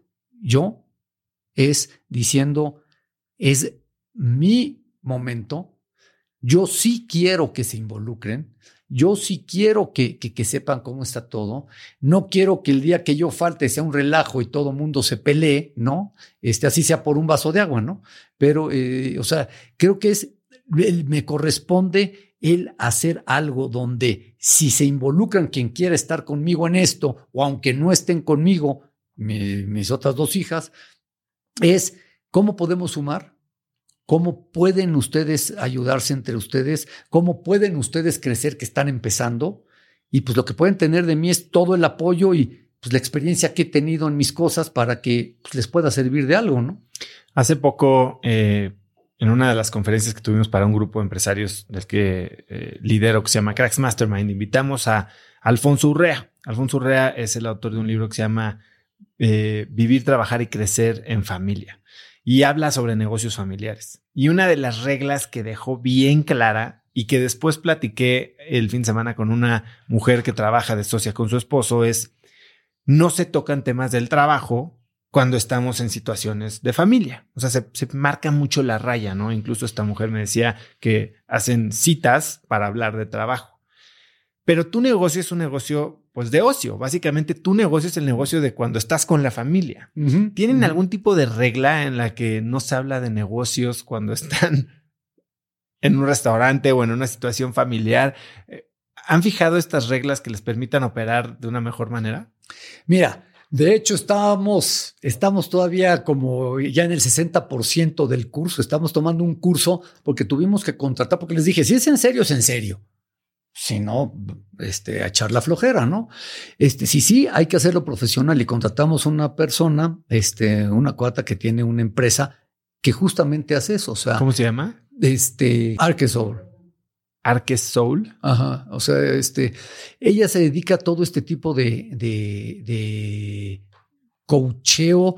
Es alguien del ITAM, de, o sea, el hijo también es, este, eh, eh, está con ella y, te hacen como todo este tipo de, de, dependiendo de cuál fue tu necesidad, pero en nuestro caso es, oye, ¿cómo nos organizamos? ¿Con qué roles? ¿Qué, tipo de, organización podemos tener de tal manera de que haya como una empresa? Oye, pues yo soy este tal, tal, tal puesto, pero aquí está mi hija la que está detrás de todo lo, la, operación, este, y está Paola que lleva productos y redes, o sea, todo este tipo de cosas. Mi esposa que también es la directora del research, porque esto requiere de mucho research, entonces tiene 10 personas a su cargo, o sea, ya se convirtió esto en un, en un negocio sin querer, ¿no? Entonces necesitamos este, este tipo de, de, porque si no lo haces así, Teníamos broncas por más disque cool que esté todo y oye, están ya mis hijas en esta nueva generación y pues, o sea, no fluye, necesitas verlo profesional y hacerlo organizado. Y yo sí creo algo que fue de lo que aprendí desde, desde, desde, desde chavo con, con mi papá, que era muy práctico, es, si no estás organizado, no fluyen las cosas como deberían de fluir, ¿no? Entonces, este, es lo que estamos haciendo, porque yo sí soy organizado en mis cosas, a veces tengo un organizado desorden, ¿no? En algunas otras, pero este, organizar a toda la familia en un negocio familiar no es tan fácil. O sea, todo mundo, ¿qué hay de bueno? Cambia completamente la relación, se vuelven temas de conversaciones, se vuelve más divertida la vida, etcétera. Sí, pero trae ese tipo de cosa de, oye, pues quieras o no, mi papá es mi jefe, ¿no? Este, y ah, qué consentimientos puede haber. Entonces, este tipo de cosas hace que te organices y que respetemos. O sea, yo me respeto la junta con mi hija, la directora, de todos los lunes diez y media. Y como yo soy, o sea, me gusta la libertad y todo eso, y ella es así ingeniera industrial, no, pues, hacemos muy buena mancuerna porque me, me ese. Y con Paola, que también hacemos muy buena mancuerna, ella, este, su hora de, oye, necesitamos esto para lo de ventas y para lo de las redes y todo. Entonces, como que es a todo dar porque lo, toman muy en serio, lo toman muy en serio, ¿no? Entonces, ah, es, es una etapa muy padre. Cuéntame entonces, ¿cuál es esta siguiente etapa de MB ya como empresa, ¿no? Eh, estás hablando de una app, estás hablando de otras guías. ¿Qué viene? ¿Qué viene? Vienen tres cosas muy interesantes, que todo nace de aquí, ¿no? Eh, para esta edición, de la nueva edición de los, de, los 100 mejores, que esta fue diciembre del 2021 y todo cuenta este año, la edición de este año, de diciembre de este año, viene ya calificada. Los 100 restaurantes vienen ya calificados. Para esto estamos trabajando. Se oye facilísimo, ¿eh? Pero califica 100 restaurantes que no sea nada más yo y que sea gente gourmet y que le interese calificarlo y que se vuelva la lista más confiable, porque todos son, hazte cuenta que tú podrías ser uno de los, de los, de los que, que, van a opinar, ¿no? Entonces, pues tú no vives de ir a los restaurantes a calificar, pero tú me dices, oye, a mí esta lista que me tocó de tal, tan, tan, tan, tan, del 1 al 10. No necesito más que del 1 al 10. Pero necesitaríamos estandarizar. Ah, claro, claro, claro. No, te estoy hablando ya con una curaduría y el consejo la tiene que curar. Tú tienes que creer que estos 100 están curados y tienes que tener la confianza de que lo que la calificación que está, que lo quiero hacer ante notario, es que se vea perfectamente del 1 al 10 cuánto lleva la calificación de cada restaurante. Y posiblemente en esta edición te vas a sorprender. Y el restaurante que tú crees que es el mejor de todos y que todo mundo opina que es el mejor, no es cierto. Entonces, va a ser la primera guía, la primera lista 100% libre de todo compromiso, porque en todo hay compromiso. O sea que esto, pues, ahí está la neta, ¿no? Esa es una. Eh, es, eso. La otra, eh, se está haciendo un club gourmet, un club gourmet así como de la gente que en realidad le interese, porque en esto, como tú lo definiste, es algo que te interesa, lo, mío no es necesario, este, es algo que te, que te interesa. Entonces, este, se está haciendo un club de lealtad que, este, que va a tener muchas cosas eh, y eh, no quiero adelantar cosas que no, que no, este, que todavía están por concretarse, pero va a ser un club de lealtad por venir bastante interesante y, bueno. Eh, es el club MB. Y la, otra área que estamos haciendo también es la curaduría que viene. Calculo que a finales de este año o al que sigue, la curaduría de ciertos productos para poder tener que tú, productos gourmet en el ámbito gourmet o de servicio gourmet también, o que tenga que ver con estilo de vida, pero como que encasillado en un viaje, etcétera, etcétera, la comida, los restaurantes, tengas productos que tengan ya la calidad del certificado MB. O sea, que tú estés en un lugar y vayas a comprar algo y digas, oye, ya, como un certificado de calidad de, de, de, productos, ¿no? Básicamente es eso, ya te lo platico ya que esté ya eh, mucho más encarrilado para, para no salarlo. Qué interesante, veo que tienes el certificado para los, o el distintivo, ¿no? El sello MB, como lo tiene TripAdvisor y muchos otros, pero esto ya lo tienes y que lo estés llevando a productos me parece no solo muy interesante, sino también bastante inteligente y creo que puede ser una buena avenida de negocio. Quiero dar un poquito un giro antes de eh, entrar al cierre de la entrevista y platicar de cómo, cómo vives tu vida, ¿no? Porque, pues, estar comiendo fuera todo el tiempo puede ser no solo cansado y caro, como ya lo dijiste a veces, eh, sino también eh, poco saludable hasta cierto punto. Y sobre todo si estás probando las cosas ricas. Las cosas ricas no, no, no, no son siempre las ah, saludables. muy buena pregunta, muy buena pregunta, porque sí, muchísimo. ¿Y cómo no eres un cerdo, no? Entonces, por ahí va, por ahí va mi pregunta. sí, no. Eh, te voy a decir qué es lo que hago. Llevo soy bastante disciplinado, o mejor dicho, mucho. Y eh, el hábito que tengo de comer, yo creo que lo llevo desde hace 30 años. Casi nunca ceno.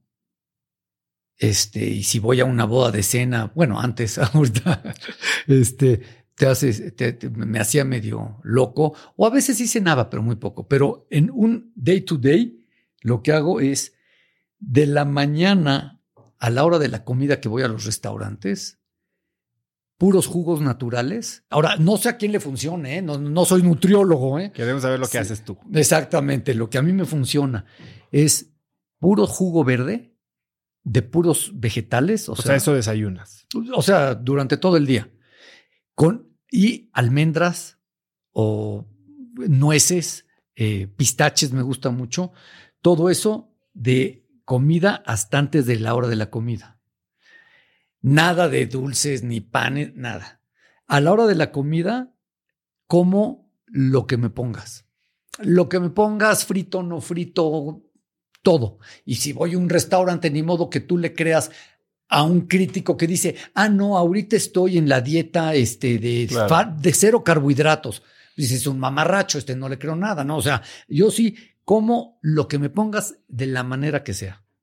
Y después de eso, hasta la noche, nada de, o sea, no sé, alguna proteína, sushi me gusta mucho de, de, cena, pero no sé, o, una, no sé, queso panela con jamón de pechuga de Eso pavo. si cenas algo. Si es que si ceno algo y este, mucho té, té verde me gusta, me gusta mucho el té negro también y, eh, y básicamente esa es como mi alimentación, pero hasta en los viajes.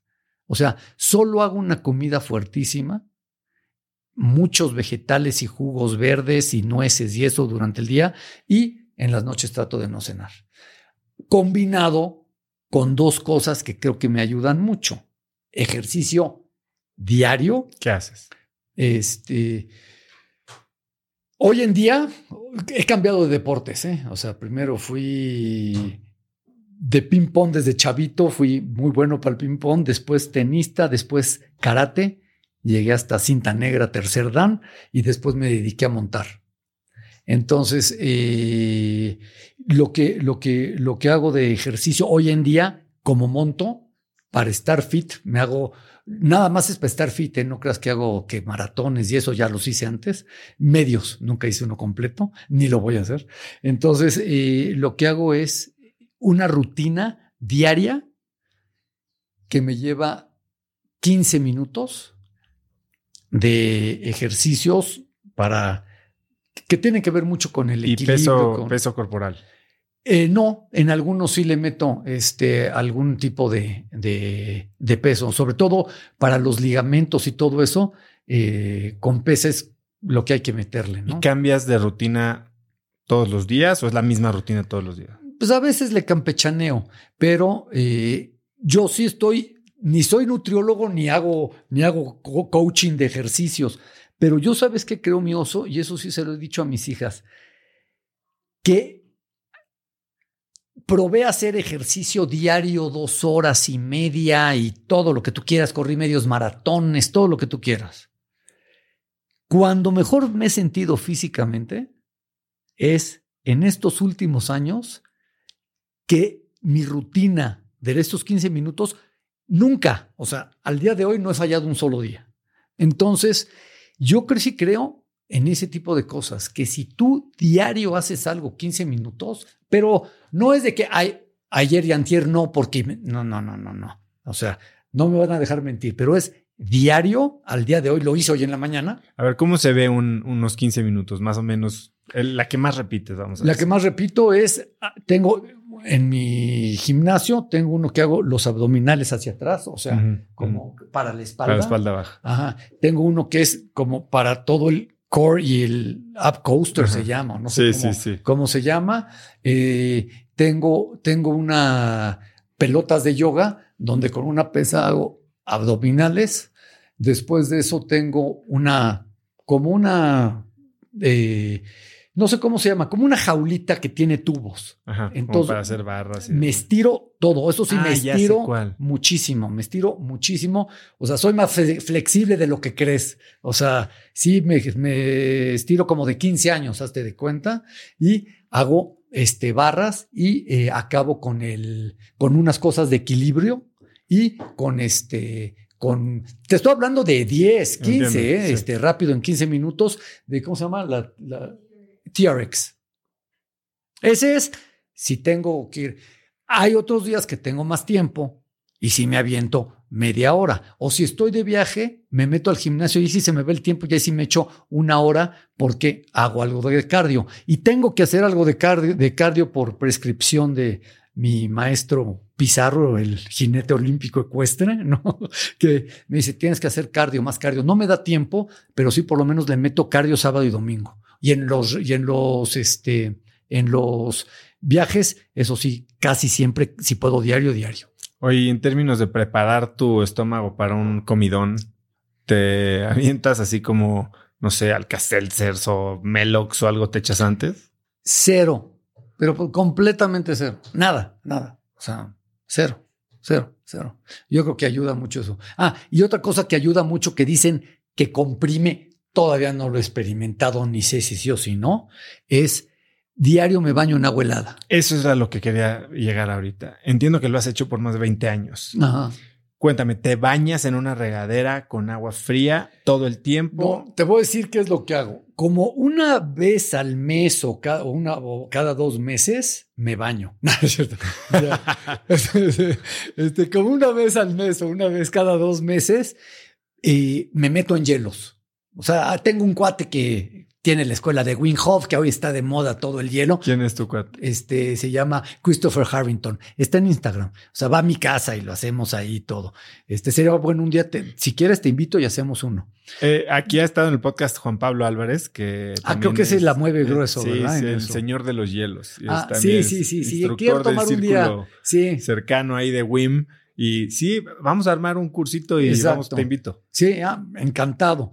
Entonces, te voy a decir qué es lo que yo hago. Por eso te digo que lo mío, que lo diga alguien que sepa. Yo lo hago así y me ha funcionado. Eh, los hielos una vez al mes.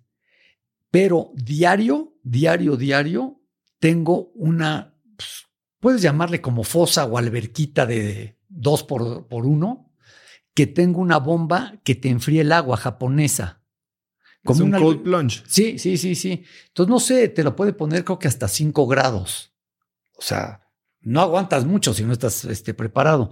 Entonces, primero me meto al jacuzzi, me salgo del jacuzzi y me meto de 3 a 5 minutos aquí para relajarme todo en el agua helada y después me baño con agua helada también, o sea, pero tal cual de que sale de, de como de la manguera. Eso es todos los días. Hoy lo hice para que me No te bañes con agua caliente. No, no sé qué es el agua caliente.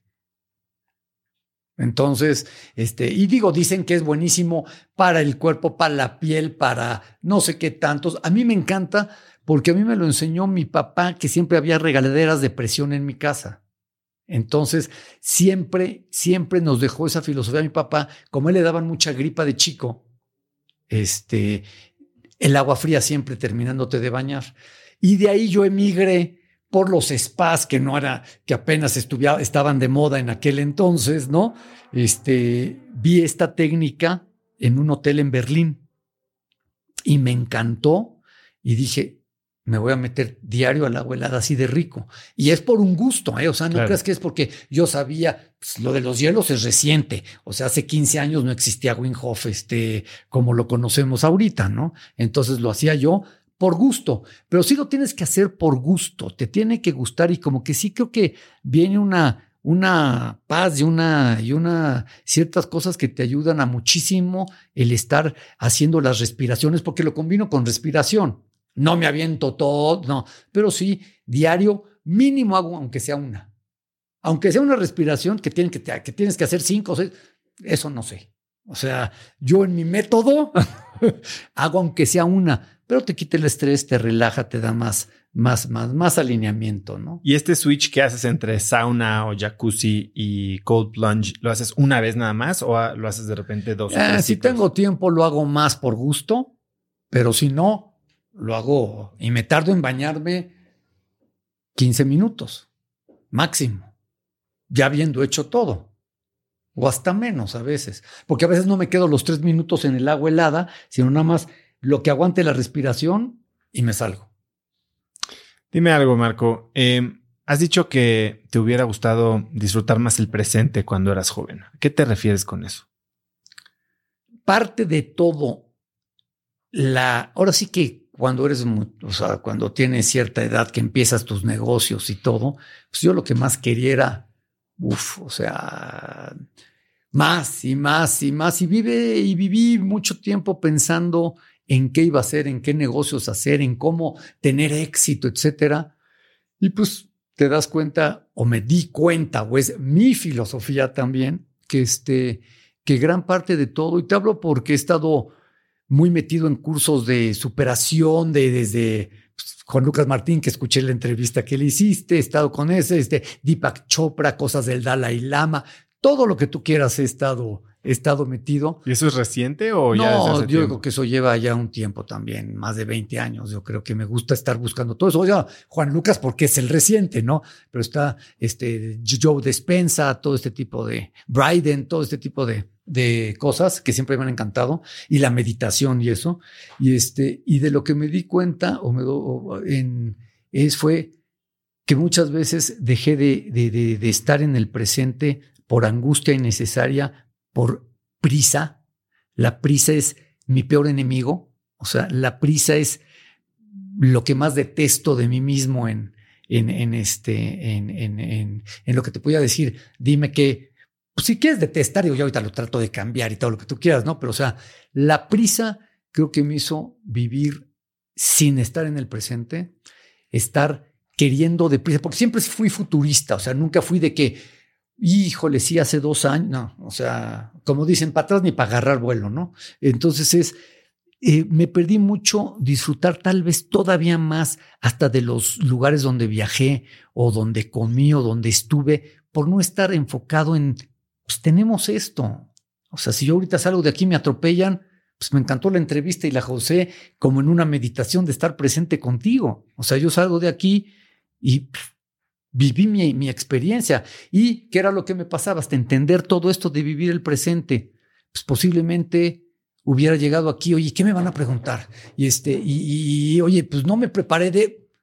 Y así vives, así vivía yo. Y este, y pues yo creo que lo más que puedo, lo más que puedo decir es que odio la prisa, que ha sido un freno o un talón de Aquiles en mi vida y que lo único que a mí me ha hecho poder corregir ese grave error que es la prisa es meterme a todo este tipo de cosas espirituales, de meditación, de, creer en mi estrella, de todo este tipo de cosas donde me pueden centrar, ¿no? Porque no, o sea, conociéndome a mí mismo me di cuenta que según yo pensé que tenía prisa. No, no, no, no, no, o sea, era un, desma un, relajo, no, no, no, todo era prisa, prisa, ¿no? Entonces, no sé si respondí tu pregunta. Esa es la respuesta y yo, yo me quedo con el mensaje que me parece muy bueno y gracias por lo que dices de la entrevista. Eh, Marco, se nos acaba el tiempo, eh, pero antes de irte me gustaría preguntarte si pudieras escribir un mensaje en el cielo para que millones de personas lo vieran, ¿qué diría? que si hay comida ya esté rica. No, no es cierto. Este, no, ¿qué diría? Para mí, lo más importante es conocerte para que por medio de conocerte a ti mismo puedas creer y creer y creer en tu estrella, en ti mismo, para que aterrices y fluyas logrando tus sueños, sea el que sea, sea lo que sea, you name it, ¿no? Pero sí le agregaría yo tres cosas que para mí son básicas. Hagas lo que hagas, seas quien seas y estés donde estés. Parto de disciplina, parto de respeto y parto de organización. Para mí esas tres cosas son universales. O sea, yo creo que es algo que sí, que, cada vez trato de poder hacer esas tres lo mejor posible, porque considero que es una, una raíz fuerte que es lo que le puedo simplemente heredar a mis hijas con el ejemplo, ¿no? Porque me cuesta trabajo, ¿no? Pero heredar con el ejemplo, porque pues, lo demás se pierde. Marco, ha sido una entrevista riquísima. Eh, lo que haces me encanta. Ciertamente es una herramienta muy útil para disfrutar la vida, para estar cerca de la gente, cerrar negocios con tu abuelito al lado si quieres. Muchísimas gracias, eres un crack, me encanta tenerte aquí, eh, me emociona mucho lo que vas a sacar este año y muchas gracias por tu tiempo. ¿Algo que quieras agregar? ¿Dónde puedes seguirte la gente, saber más, comprar la guía? Ah, claro, bueno, esta es gratis, la pueden bajar digitalmente gratis, ya la edición impresa se acabó, se acabó, este, fueron este, como 50 mil que se acabaron y se dieron en los restaurantes. Pero bueno, ¿dónde, dónde puedes encontrar? marcobeteta.com. Ahí está el nuevo sitio, que es en este nuevo reinvento de la marca que ya, ya fue con mis hijas que lo estamos haciendo, el marcobeteta.com. Y en redes sociales, para que me sigas, es Marco Beteta en Instagram, en Facebook Marco Beteta y en Twitter Marco Beteta y en Pinterest, Marco. ¿Cuál, es la que más usas tú personalmente? Eh, pues yo creo que la que, la que más, la, más medida, yo creo que el Instagram ahorita y este, y, y, me gusta echarle siempre el ojo al Facebook. Marco, ¿algo que quieras agregar? Que mis respetos, no sabes qué, qué entrevista más increíble me, me, me has hecho. Sacas todo lo que se puede sacar, eres un genio para hacerlo y te felicito en serio, el que te felicita soy yo a ti. No, muchas gracias Marco y un placer tenerte. Es increíble ver el detrás del telón en una profesión tan interesante como la de Marco. Si te gustó el episodio, compártelo con alguien usando el link cracks.la diagonal 168.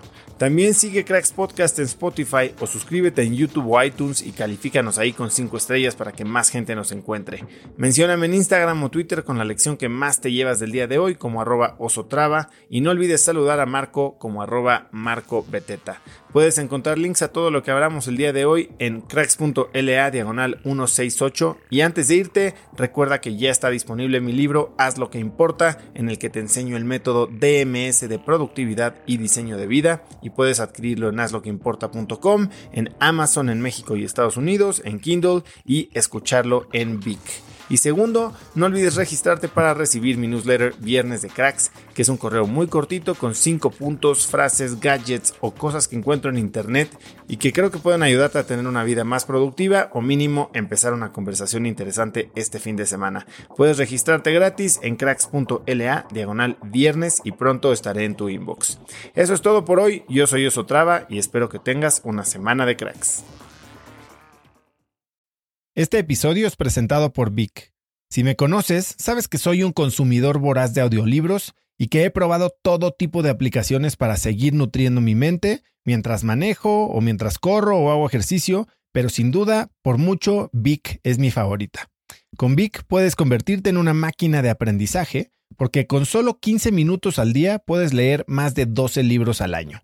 En Vic tienen más de 250 mil títulos y puedes escuchar resúmenes de bestsellers en menos de 15 minutos o libros completos, incluido mi libro Haz lo que importa, así como mis Vic originales como Cómo combatir el síndrome del impostor. Vic, por ser escucha de cracks, te regala 7 días de prueba y después contenido ilimitado por solo 167 pesos al mes en un pago anual de 1.999 pesos al suscribirte a Vic. Simplemente ve a cracks.la diagonal. Vic se escribe B alta E E K.